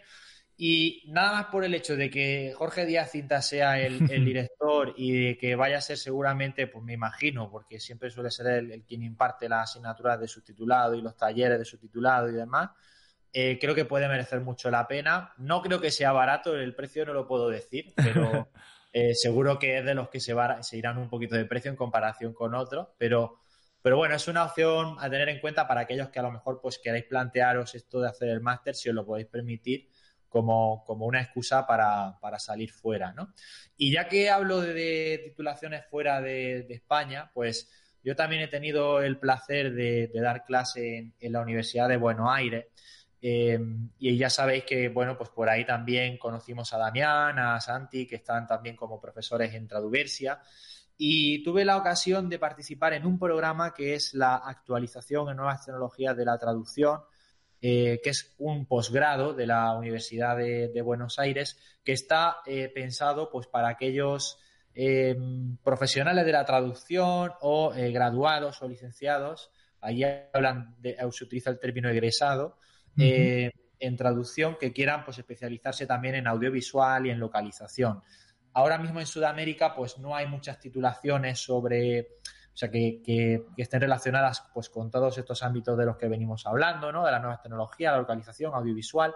Y este es una titulación pionera que de hecho me consta que ya están trabajando para eh, convertir este posgrado en maestría. Y seguramente de aquí a un año, dos, tres años, eh, no sé exactamente el tiempo que llevará, pero seguramente acabará convirtiéndose en maestría y puede ser una opción muy interesante ya la actualización es interesante, pero cuando sea maestría, pues va a ser todavía más para aquellos que, viven por Sudamérica. Yo he tenido alumnos no solamente de, Argentina, eh, también he tenido alumnos de Uruguay, de Perú, de, otros países eh, que eh, están por ahí, por alrededor de Argentina, colindantes, y allí no es como aquí, Pablo, que hmm. decimos de ir de Madrid a Barcelona y decimos, ostras, qué lejos, ¿no? Allí están acostumbrados a, hacerse distancias mucho más largas y no tienen tanto problema en desplazarse o en plantearse ir a pasar una temporada para, hacer un, posgrado de ese tipo. Así que recomendadísimo. También recomiendo la maestría en traducción, que, es general, eh, también tiene un perfil más generalista. Y, y, bueno, sobre todo aunque tiene asignaturas muy variadas, sí que es verdad que eh, como allí se imparten em, todas estas titulaciones en la Facultad de Derecho de la, de la UBA, pues tienen como un perfil más ligado al, perfil del traductor público, que es comparable al traductor jurado de España, ¿no? que está más especializado pues, en derecho y demás. Pero no obstante, también contiene asignaturas eh, relacionadas pues, con la informática aplicada a la traducción, con el uso de herramientas de traducción asistida y demás. Así que también puede ser una opción muy interesante, sobre todo pues, para traductores de, Sudamérica, ¿vale? Que tengáis la opción o que podáis plantearos el ir allí a estudiar esta, titulación. Y ya por último, voy a mencionar, ya no son másteres, son, eh, son dos grados. Eh, bueno, en el caso de de, México, de la Universidad Intercontinental de México, con la que también colaboro, pues es una es un diplomado, se llama, en, traducción e interpretación, también de perfil general, eh, en el que yo tengo la gran suerte de impartir una asignatura de, subtitulado eh, y que tiene también, pues, eh, ya digo, un perfil generalista, también tiene alguna asignatura de interpretación, de localización y que está muy bien, pues, sobre todo para aquellos traductores de, de México o para aquellos estudiantes de México que, quieran especializarse en traducción y tiene la particularidad pues de que tiene un programa eh, a distancia, un programa online, lo cual está muy bien. Eh, de hecho, si no fuese por eso, pues yo no podría dar eh, la asignatura que imparto. Así que es genial porque es una oportunidad pues para aquellos que seáis mexicanos, sobre todo mexicanos, y queráis tener profesores de España, pues no solamente esto y yo, también hay otros profesores españoles que, que puede merecer mucho la pena que deis clase con ellos. Y, creo que ahí lo voy a dejar. Luego está también, bueno, voy a mencionar también, y ya con esto acabo, es El, grado en, traducción de la, de la, Universidad Internacional de Valencia, que ya he mencionado antes, que ahí yo imparto una asignatura de maquetación. Y precisamente en ese grado, pues también están eh, Manuel Mata y Juan Javier Valillo, que lo hemos mencionado de los másteres, pues también imparten clases ahí de localización y de gestión de proyectos en, en el grado, o sea, no en, no en máster, sino dentro del mismo grado. O sea, que aquellos que a lo mejor estéis ahora mismo planteándose estudiar traducción y, bueno, pues queráis eh, hacerlo en un grado en el que tengan asignaturas pues que se acerquen más a las asignaturas de máster, ¿no? De especialización en gestión de proyectos, localización, audiovisual, maquetación, pues ese grado la verdad es que está muy bien tiene un perfil, em, entre comillas, profesionalizante, ¿no? que busca preparar a los traductores para la incursión en el mercado profesional. Y mi experiencia con lo que es la plataforma que se utiliza para, dar clases online, porque damos las clases a través de videoconferencia en, directo, lo cual es muy, muy emocionante, porque es como, como si diéramos, como ocurre con los webinarios, ¿no? que hay una mm. interacción constante con los alumnos y eso siempre se agradece. Pues yo creo que es una muy buena opción. Y aunque hay muchos más, si es que realmente, Pablo, a día de hoy, por suerte, hay mucho para elegir. Sí, sí, sí, sí. creo que lo voy a dejar ahí porque si no es que no acabamos nunca, la lista es interminable. Sí, sí, sí, no, la verdad es que mm, efectivamente hay un montón y, bueno, desde luego repetimos que hemos hablado de los másteres que, que conocemos o que como mínimo nos suenan. Mm, por supuesto, os dejamos a vosotros que investiguéis eh, que informéis, nosotros damos nuestra opinión, pero bueno, que obviamente cada uno pues que tiene que mirar eh, su criterio. Como he dicho antes, o sea, os animamos a que en el foro, en redes sociales o donde sea que comentéis vuestras experiencias o vuestras dudas y, demás. De hecho, aprovecho también para recordaros que hace ya años, o sea que es posible que algunas cosas no estén actualizadas, pero creo que os pueden servir. Pero hace años eh, hicimos varias entrevistas a distintos a los distintos directores de los de algunos de los másteres que hemos mencionado, sobre todo los que he mencionado yo que son de España, porque era más fácil para nosotros algunos del Strad o el de la WAX, creo, o, el máster de traumática. Hablamos con el director, con Adrián Martín, que nos explicó también cómo funcionaba el máster. O sea que os recomendamos que, que le echéis un vistazo. Pero bueno, que ahora mismo se me viene a la cabeza que creo que también hay un, un máster eh, de localización en la Universidad de Vigo. Eh, o incluso hasta otro experto o algo así de localización de videojuegos allí también, pero ya digo, como no tengo experiencia allí, no lo conozco demasiado, pues no, no, no, hemos hablado demasiado de ellos, pero vamos que desde luego recomendamos que le echéis un vistazo eh, por si hay otras universidades, otras facultades eh, cerca de vosotros si queréis hacer algo presencial y que le echéis, le echéis un vistazo. Claro, porque el factor de la ubicación también es fundamental, claro. Porque nosotros a lo mejor hablamos de, sí, el máster de tal de la de Madrid presencial, tal, pero una persona que a lo mejor vive en, Galicia, pues no se puede desplazar. Claro, claro. Y le puede interesar más los másteres que puedan tener allí, ¿no? Aunque los másteres, en mi experiencia, los másteres online cada vez son mejores, las plataformas cada vez son mejores y no es descabellado apuntarse, ni mucho menos, a un, a un máster online. Por supuesto que la, eh, esto ya también nos da para, para, otro debate, ¿no? Si es mejor online o presencial, ¿no? Pero, pero bueno, independientemente de eso, no creo que, el, que un máster sea presencial o sea online sea un factor tan tan importante para decantarse por uno u otro, sobre todo si el máster online está bien planteado, como es el caso de la View, por ejemplo, que te pone una plataforma increíble para, para, interactuar con, con los alumnos, para la interacción alumno-profesor. Así que, bueno, pues en general ahí, ahí lo vamos a dejar, Pablo. No sé si quieres sí. algo más. Sí, sí, sí. O sea, en cuanto al listado y demás, vamos, yo creo que hemos hablado bastante eh, ahora mismo y bueno, esperamos que también todo lo que hayamos dicho al principio pues os interese sobre las diferentes metodologías de enseñanza y demás. Y, y de hecho, volviendo un poco a eso, mmm, nos gustaría acabar Venga, mm, ya que estoy hablando yo, pues te lanzo la pregunta a ti, pero luego, luego respondo yo, matizo o lo que sea, doy mi punto de vista. Porque quizá la gente que nos esté escuchando diga, vale, yo si incluso antes de escuchar el programa, creo que tenía ya unos másteres en los que que quería, que quería hacer, pero no sé cuál, ¿no? Eh, entonces, la pregunta del millón sería, oye, ¿qué máster elijo? ¿Cuáles son los factores en los que me fijaría para elegir un máster u otro si tienes dudas? Así que, Rafa, no sé, ¿qué, qué pues piensas sobre esto? Sí, sí, pues es una, una, buena pregunta y ya digo que, pues un poco lo que decía antes, ¿no? Que cada persona pues puede tener uno, unas limitaciones u otras o unas inclinaciones u otras. Entonces ahí yo creo que la clave está en que los, interesados se hagan las preguntas adecuadas. Yo creo que la primera pregunta que se deben hacer, que es la fundamental, es qué me gusta, ¿no? Eh, hmm. hemos hablado en nuestros casos personales de que detectamos en nuestro caso fue por suerte, eh, porque tuvimos la oportunidad de hacer unas prácticas o de empezar a trabajar ya dedicándonos en un determinado ámbito, ¿no? O, aunque sea en general.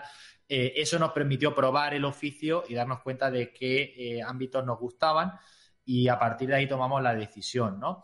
en el caso de que tengas dudas, de que no sepas lo que te gusta, mi consejo es prueba. Prueba, trabaja, intenta hacer unas prácticas o si no puedes no tener la opción de hacer unas prácticas, pues eh, infórmate, acude a eventos, pregunta a otros profesionales, a ver si de verdad esa especialidad que tienes idealizada realmente eh, te gusta o no. Que tienes claro que ya hay una especialidad que te gusta, bueno, pues infórmate de los, de los másteres que hay sobre esa especialidad. Ya hemos mencionado aquí un montón, así que esa información pues eh, ya, la, ya la tienes, utilízala bien. Y a partir de ahí, pues las limitaciones, ¿no? El, preguntarte, ¿puedo eh, ir o desplazarme a una determinada ciudad a hacer un máster presencial? Eh, sí, pues si lo puedes hacer, pues oye, un máster presencial está muy bien porque puedes interactuar directamente con los profesores, con los compañeros, eh, es todo como más, más cercano, más humano, la experiencia, ¿no? Entonces, pues puede ser interesante. ¿Que no puedes plantearte la opción de hacer un máster presencial? Pues planteate la posibilidad de un, de un máster online, que como he dicho antes, hay muchos que, bueno, pues que por las herramientas que se utilizan, por, eh, por cómo están planteados, pues eh, la verdad es que eh, se puede llegar al mismo nivel de cercanía con el, con el profesor y con los compañeros y cubrir esa, esa carencia, entre comillas, ¿no? Em, y en general, em, no sé si habría algún factor más, em, el tema de las prácticas también, eso mm. también es un tema importante. Eh, infórmate de si, de si hay prácticas eh, vinculadas al, máster, porque claro, eh, puede ser muy interesante que al acabar el máster pues tengas alguna opción o alguna posibilidad de entrar ya a trabajar en, en alguna empresa o de probarte eh, trabajando o aplicando todo lo que has eh, aprendido durante el, durante el máster. Yo creo que en general eso es lo que, esas son las, las, cuestiones principales. Luego el factor del precio, pues también es fundamental, ¿no? Eh, que analices, pues, hasta qué punto puedes, o tanto tú o tu familia pueden gastarse una determinada cantidad de dinero o no. Em, y eh, a partir de ahí pues decidir qué máster en relación calidad-precio pues iría, iría mejor, ¿no? Analizar bien el plan de estudio, porque aunque hemos hablado de qué me gusta, ¿no? Si te gusta mucho, pues puede ocurrir que te guste mucho la localización de videojuegos y lo demás no tanto, pues en ese caso pues busca un máster que sea sobre todo de, localización de videojuegos, eh, pero puede ocurrir que a lo mejor te gusten varias cosas, ¿no? Pues en ese caso busca un máster que cubra pues todos esos, todas esas especialidades que verdaderamente, que verdaderamente te gusten. Y, creo que a grandes rasgos esa sería, ese sería al menos el análisis que haría yo. Seguramente me estoy dejando algo, Pablo, pero ahí estás tú siempre para, para Así que te, devuelvo a ti la pelota, a ver qué me puedes, qué puedes añadir. Sí, o sea, yo creo que ha, ha explicado los aspectos fundamentales. Yo me gustaría incidir una vez más una vez más, eh, que lo hemos mencionado ya antes, en los profesores.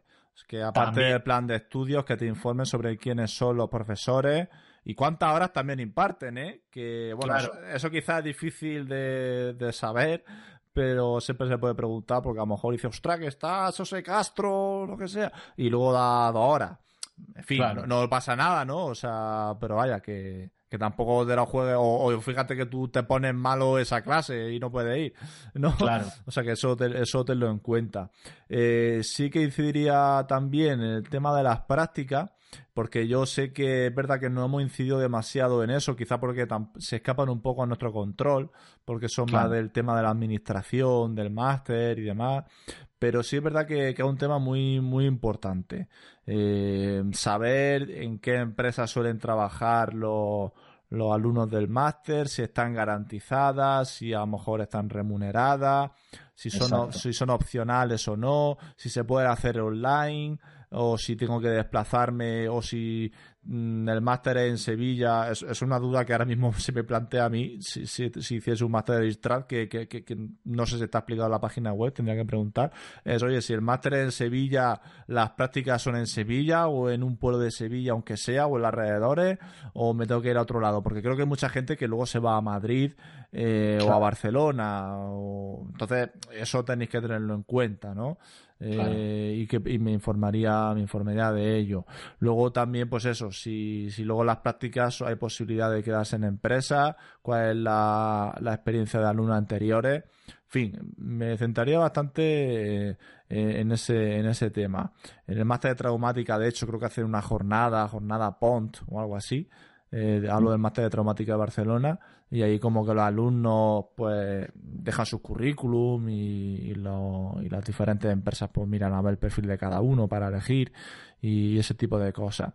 Y luego también en cuanto al precio, eh, efectivamente, o sea, es importante, a mí me gustaría hacer un, pequeño hincapié y es que piensa que, mm, no sé, es un dinero que creo que estará bien invertido y si, o sea, obviamente esto es muy personal y, hay todo tipo de casos. Y lo último que te diría, en mi opinión, es que te endeudes, que pida un préstamo para, para hacer un máster. O sea, si es para una pequeña parte o algo así, vale, todavía, pero mm, mi opinión, esto es opinión personal, no, yo creo que hay muchas alternativas. No le pediría al banco 5.000 euros o los que fuesen para estudiar un máster eh, en el caso de la traducción, por lo menos, porque quizás otros másteres u otros ámbitos diferentes, pero en traducción creo que hay muchas posibilidades para todo tipo de bolsillo y, bueno, como digo, mm, no, no, me endeudaría, eso es lo primero. Y segundo, que, que, bueno, que pensaría en formación, si tener dinero, pero obviamente siempre piensas, jolín, es que no quiero gastármelo. Eh, es normal, sobre todo si tienes todavía, no tienes demasiado ahorro. Pues bueno, que pienses que, que eso, si te va bien, ostras, es que te va a, hacer de, no, no decir de oro, pero que te va a permitir tener en el futuro muchísimas posibilidades y, vamos, reconvertir ese dinero en muchísimo más ingresos. Como he dicho mm. al principio de todo, yo cuando yo utilicé los ingresos, los ahorros que conseguí en Nintendo, los reinvertí en el máster y yo estoy convencido de que gracias a esa reinversión se tradujo, nunca mejor dicho, en mayores ingresos en el sentido de nuevas posibilidades y demás, o sea que no, hay problema. Y ya para acabar, en, cuanto a este precio, eh, no hemos mencionado, porque yo sé que hay máster privados, en plan que si de universidades, la verdad es que no, sabemos qué universidades son, sinceramente, pero sí que me ha llegado alguna vez algún, algún alumno de, he visto en tal universidad que quien la conocía y demás, eh, pero es que cuesta 12.000 euros o algo así. Y mi opinión personal, no tienes por qué compartirla, que dices, es que he visto que hay prácticas que están muy bien, no sé qué, en empresas del sector grandes, ¿no? Que te la aseguran. Pero de verdad, yo no pagaría 12.000 euros aunque lo estuviera en un máster, porque es que te puedo hacer tres másteres, al menos en España, con sus diferentes prácticas y aprovechar el dinero de, de otra manera. O sea, mm. en serio, aunque tuviese 50.000 euros para gastar en máster, en el caso concreto de la traducción, creo que hay bastante oferta que, y no necesita llegar a esos niveles. Otra cosa que quisiera quisiera hacer un, un MBA, un MBA de, en el instituto de empresa o algo así, pues eso sí, ahí son másteres son muy caros y es lo que hay y ahí creo que merece la pena pagar más. Pero en el caso concreto de la traducción, o interpretación, que, seguro que lo habrá, no hemos mencionado ninguno porque no somos expertos en ese campo, pero también creo que hay unos cuantos interesantes. Así de primera, que me viene a la cabeza es de la Universidad de La Laguna, creo. Eh, pero vaya, que no sé, ya digo, por centrarme, profesores, que el precio no sea un factor, que no te endeude y aunque he dicho que el precio no es un factor, que tampoco te pases. Mi opinión. Esa es mi opinión. Y, no sé, bueno, hemos hablado de másteres, de la pregunta del millón, de los factores de por qué elegir un máster o por qué no elegirlo. Eh, no sé si quieres añadir algún tema más, Rafa. Sí, eh, pues eh, la gran pregunta también, además de la que ya hemos respondido, sería si no quiero hacer un máster o si no puedo hacer un máster, ¿qué alternativas hay? ¿no? Porque es verdad que hemos hablado de distintos másteres, que hemos hablado de distintos posgrados también, pero mm, la alternativa, digamos, económica, eh, por así decirlo, a, hacer un máster, también, bueno, esto es relativo, ¿no? Porque luego depende del curso al que te apuntes, pero bueno, la alternativa sería que tú te montes tu propio máster, un máster a la carta, por así decirlo, eligiendo distintos cursos que verdaderamente pues sean sobre los temas que más te interesen.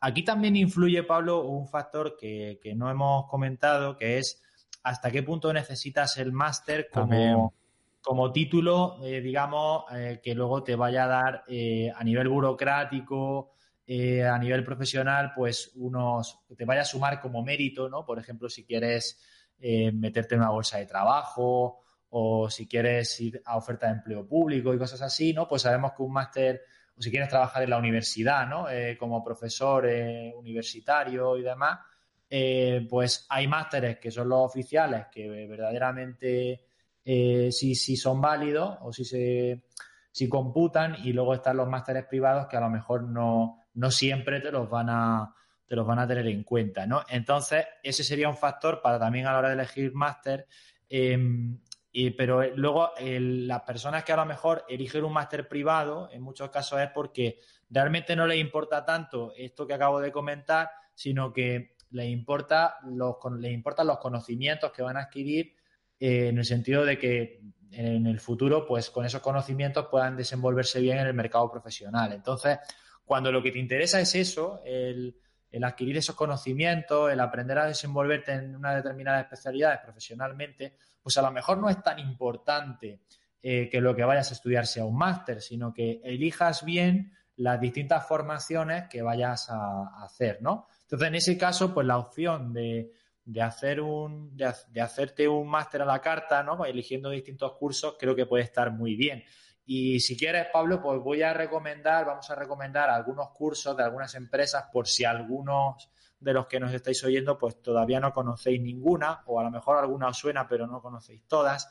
A mí siempre me gusta recomendar los cursos de, empresas de formación como Calamo y Cran, por ejemplo, que sobre todo tiene cursos eh, muy recomendables de, corrección. Recuerdo que, sin ir más lejos, que Antonio, Antonio Martín, que es el, CEO, por así decirlo, es el, el, el presi de, de Calamo y Cran, eh, pues fue presidente de la Asociación de Correctores de España. Entonces, los cursos que tiene Cálamo y Cran de corrección pues son de referencia en el, en el territorio nacional.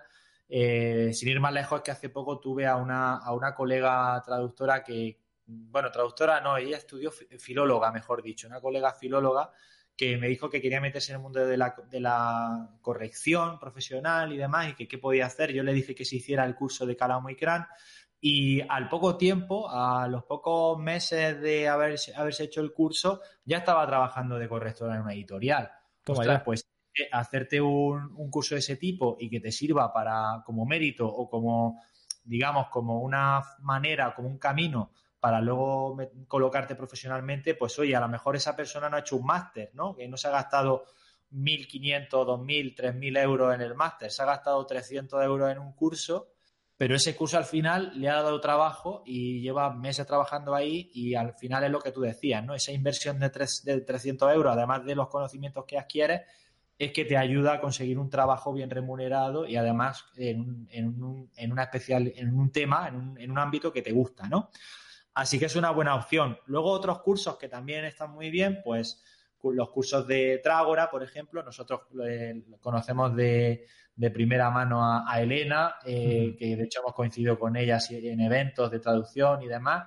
Pues la verdad es que tienen unos cursos que están muy bien. Los cursos online de Trágora también tienen de distintos temas, de localización, de traducción audiovisual, de subtitulado, de traducción para doblaje, en fin, y de otros temas también un poquito más, digamos, especiales o que se salen del guion, lo cual está muy bien. También tenéis los cursos de AulaSIC, que de hecho no lo he mencionado, pero yo en mis inicios profesionales pues empecé dando clase en AulaSIC, eh, dando un curso que se llamaba eh, Adobe InDesign para traductores.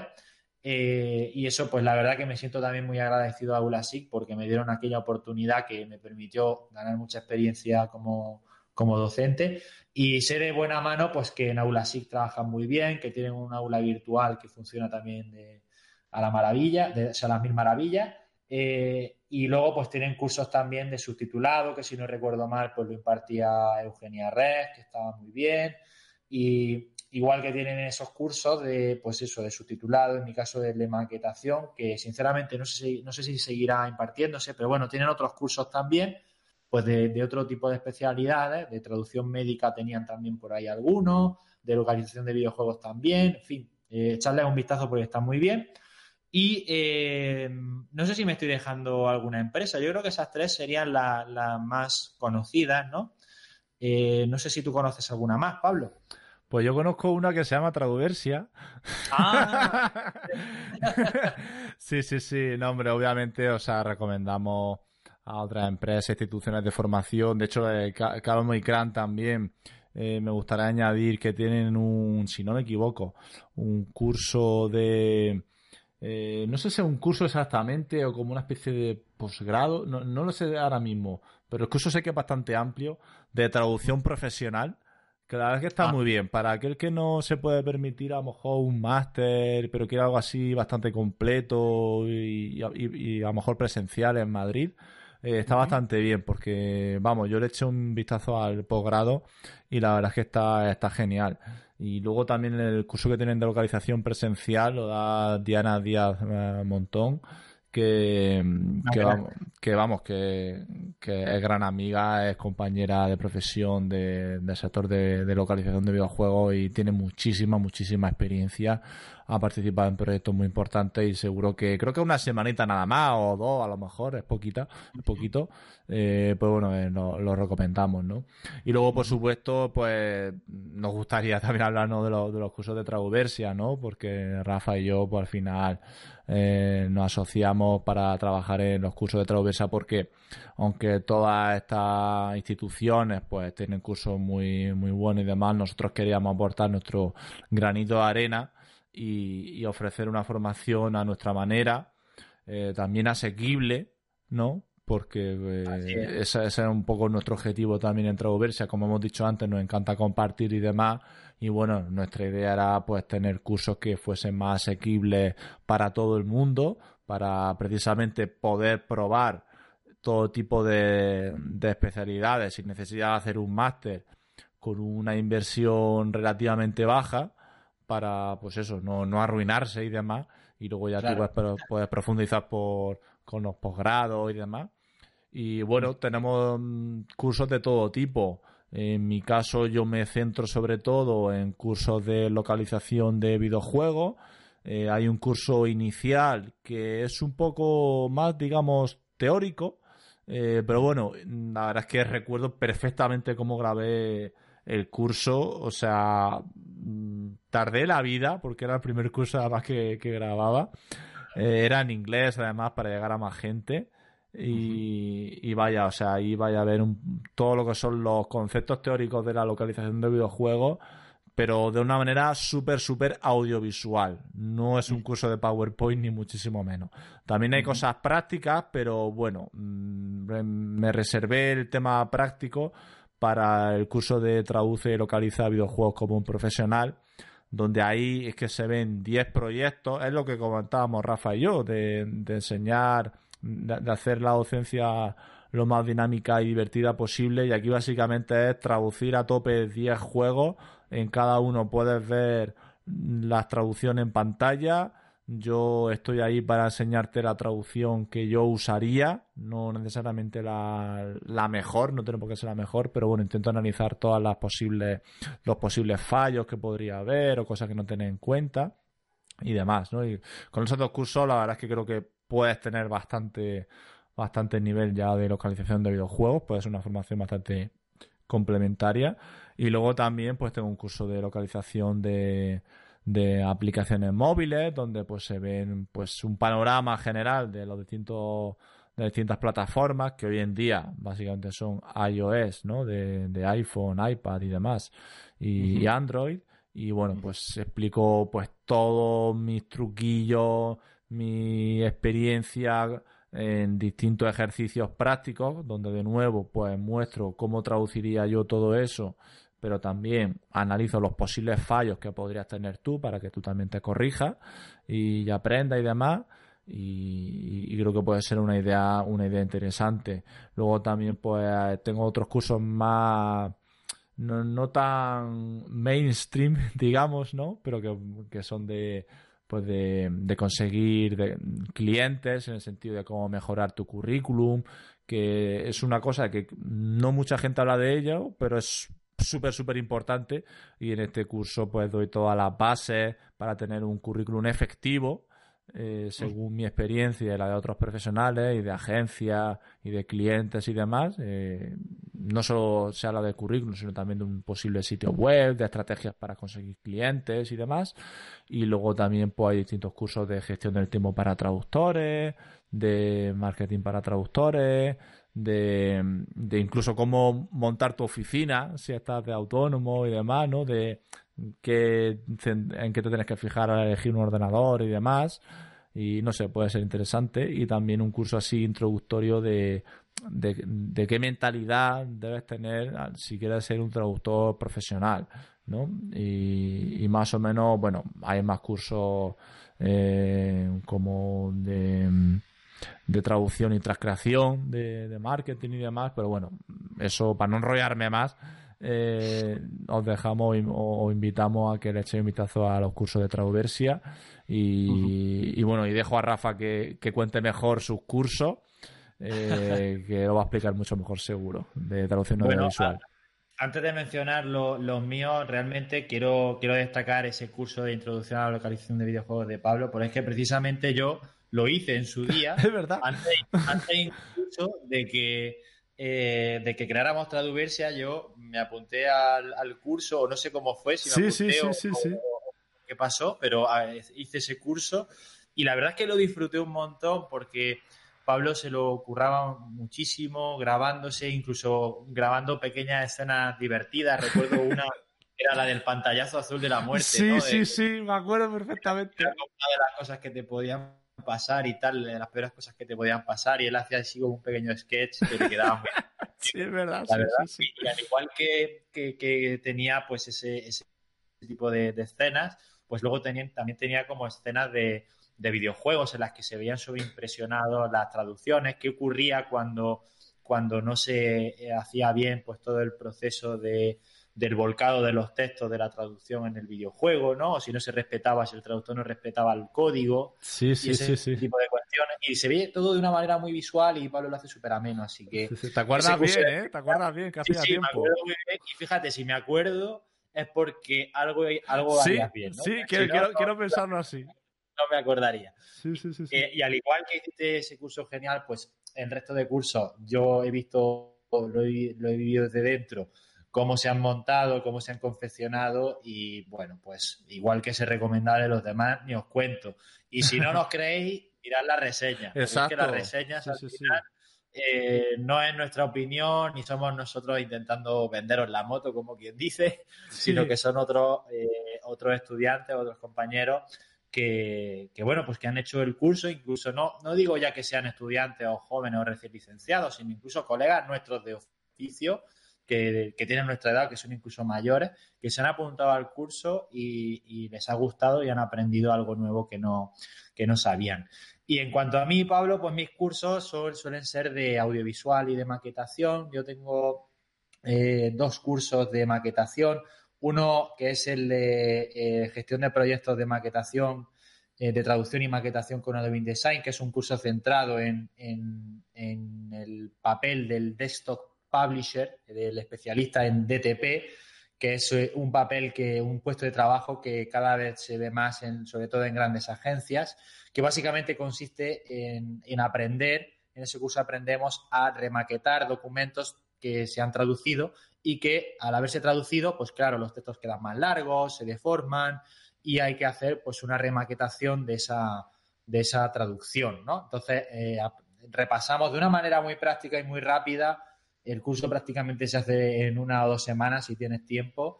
Eh, pues cómo utilizar eh, herramientas como Adobe InDesign para, pues, para arreglar maquetaciones de documentos traducidos en herramientas de traducción asistida como Trados y demás.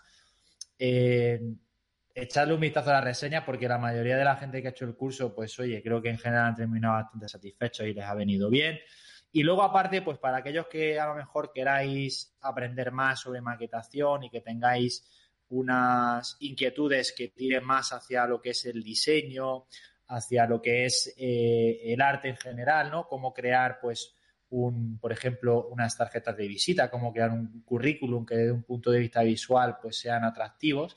Pues hay un curso que se llama Maquetación y Diseño Creativo con Adobe InDesign, en el que eh, pues repasamos al principio varias nociones teóricas de diseño y luego pues nos lanzamos a trabajar también con Adobe InDesign para crear este tipo de documentos. Y el objetivo es que al final del curso pues eh, tengas la capacidad para desarrollar tus propios documentos, documentación de branding, ¿no? Tus tarjetas, tu currículum, para si el día de mañana pues vas a ser autónomo o o, qué sé yo, si te interesa tener una, tarjeta de visita diseñada por ti mismo, pues que puedas hacerlo, ¿no? También cuando está uno empezando eh, profesionalmente, pues a lo mejor no tiene todos los recursos económicos que le gustaría para invertir en el branding, ¿no? Entonces, pues puede venir muy bien para, empezar, para tener algo eh, que puedas hacer tú y así ahorrarte un dinero hasta que ya a lo mejor ahorres y puedas permitirte contratar a un diseñador. Y luego también, pues tengo cursos de audiovisual, tengo dos cursos de subtitulado. Uno se centra más en, cómo utilizar iGisab, que es un editor de subtítulos gratuito, que se utiliza mucho a nivel profesional. Y, luego hay otro que es el de em, Conviértete en subtitulador profesional, que ahí se ve un combo de herramientas y nos centramos sobre todo en Easy Titles, que es una herramienta comercial entonces, bueno, pues dos cursos con perfiles diferenciados para el que no puede invertir en una herramienta comercial, eh, pues el de GISAP, para el que quiere invertir, pues el de Conviértete en su titulador profesional. Los dos son muy parecidos, solamente cambian las herramientas. Y luego tendríamos un curso que es sobre todo para los que interese la traducción de, guiones para doblaje, pues conviértete en, un profesional de la traducción de guiones para doblaje.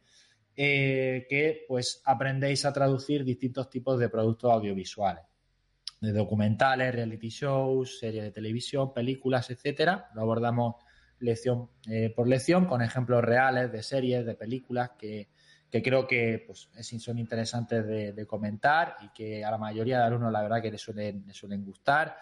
Eh, y para terminar, también un curso de diseño web que va muy relacionado con este curso de maquetación y diseño creativo en el que aprendéis a crear un sitio web con WordPress para que si lo mismo, ¿no? Si no tenéis recursos suficientes para crear vuestro sitio web profesional, pues podáis empezar con uno que os hagáis vosotros hasta que ya pues con suerte el día de mañana pues os vaya de maravilla y podáis invertir en, en, un diseño, en un diseñador o, en fin, en hacerlo todavía más, más profesional, ¿no? Pero digamos, creo que para empezar ese tipo de cursos os pueden, os pueden venir muy bien.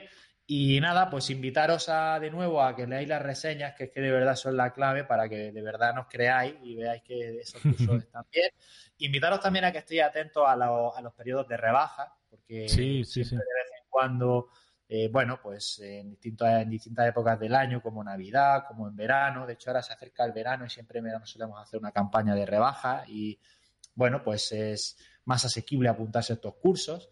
Pues que estéis atentos porque seguramente en esa época del año, que además el verano es que está muy bien, Pablo, porque es que hay unos, por lo general, a menos que te hayan quedado muchas para septiembre, que no suele ser el caso, ¿no? Porque los traductores somos generalmente muy perfeccionistas. Eh, pues hoy es una, yo creo que es una buena época para, para aprender, para apuntarse a cursos, eh, para probar, como has dicho tú, ¿no? Antes de empezar el máster o ver si me apunto al máster, pues voy a probar este cursito a ver si de verdad me gusta esta especialidad, ¿no? Y, mm. Bueno, una buena forma de, empezar, ¿no? Así que, bueno, no sé si tienes tú algo más que añadir, Pablo. Yo, por mi parte, esto pues sería todo respecto a los cursos, que no es poco. Sí, sí, no, la verdad es que no. Nos acercamos ya prácticamente a las dos horas. Menuda chapa. Eh, gracias por escucharnos hasta el final, si es así.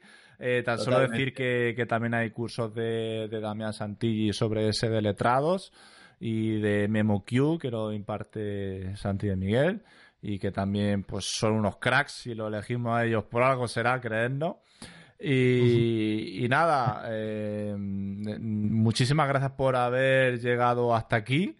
Esperamos que haya más de una persona aparte de nosotros que estamos aquí hablando. Y bueno comentad todo pueden traer impresiones dudas etcétera en el foro en redes sociales y demás. Esperamos que haya sido un programa informativo eh, que os haya gustado. Y, nada, Rafa, no sé si quieres decir algo más antes de terminar. Así pues terminamos antes de las dos horas. Sí, pues algo rápido, aprovecho para despedirme, sí, las gracias por quedaros hasta el final y que os quedéis también en el podcast, que sigáis atentos. Eso es. Vamos a venir con muchos más programas como este que hemos hecho. Así que nada, chicos, pues nos vemos en el próximo programa. Hasta luego.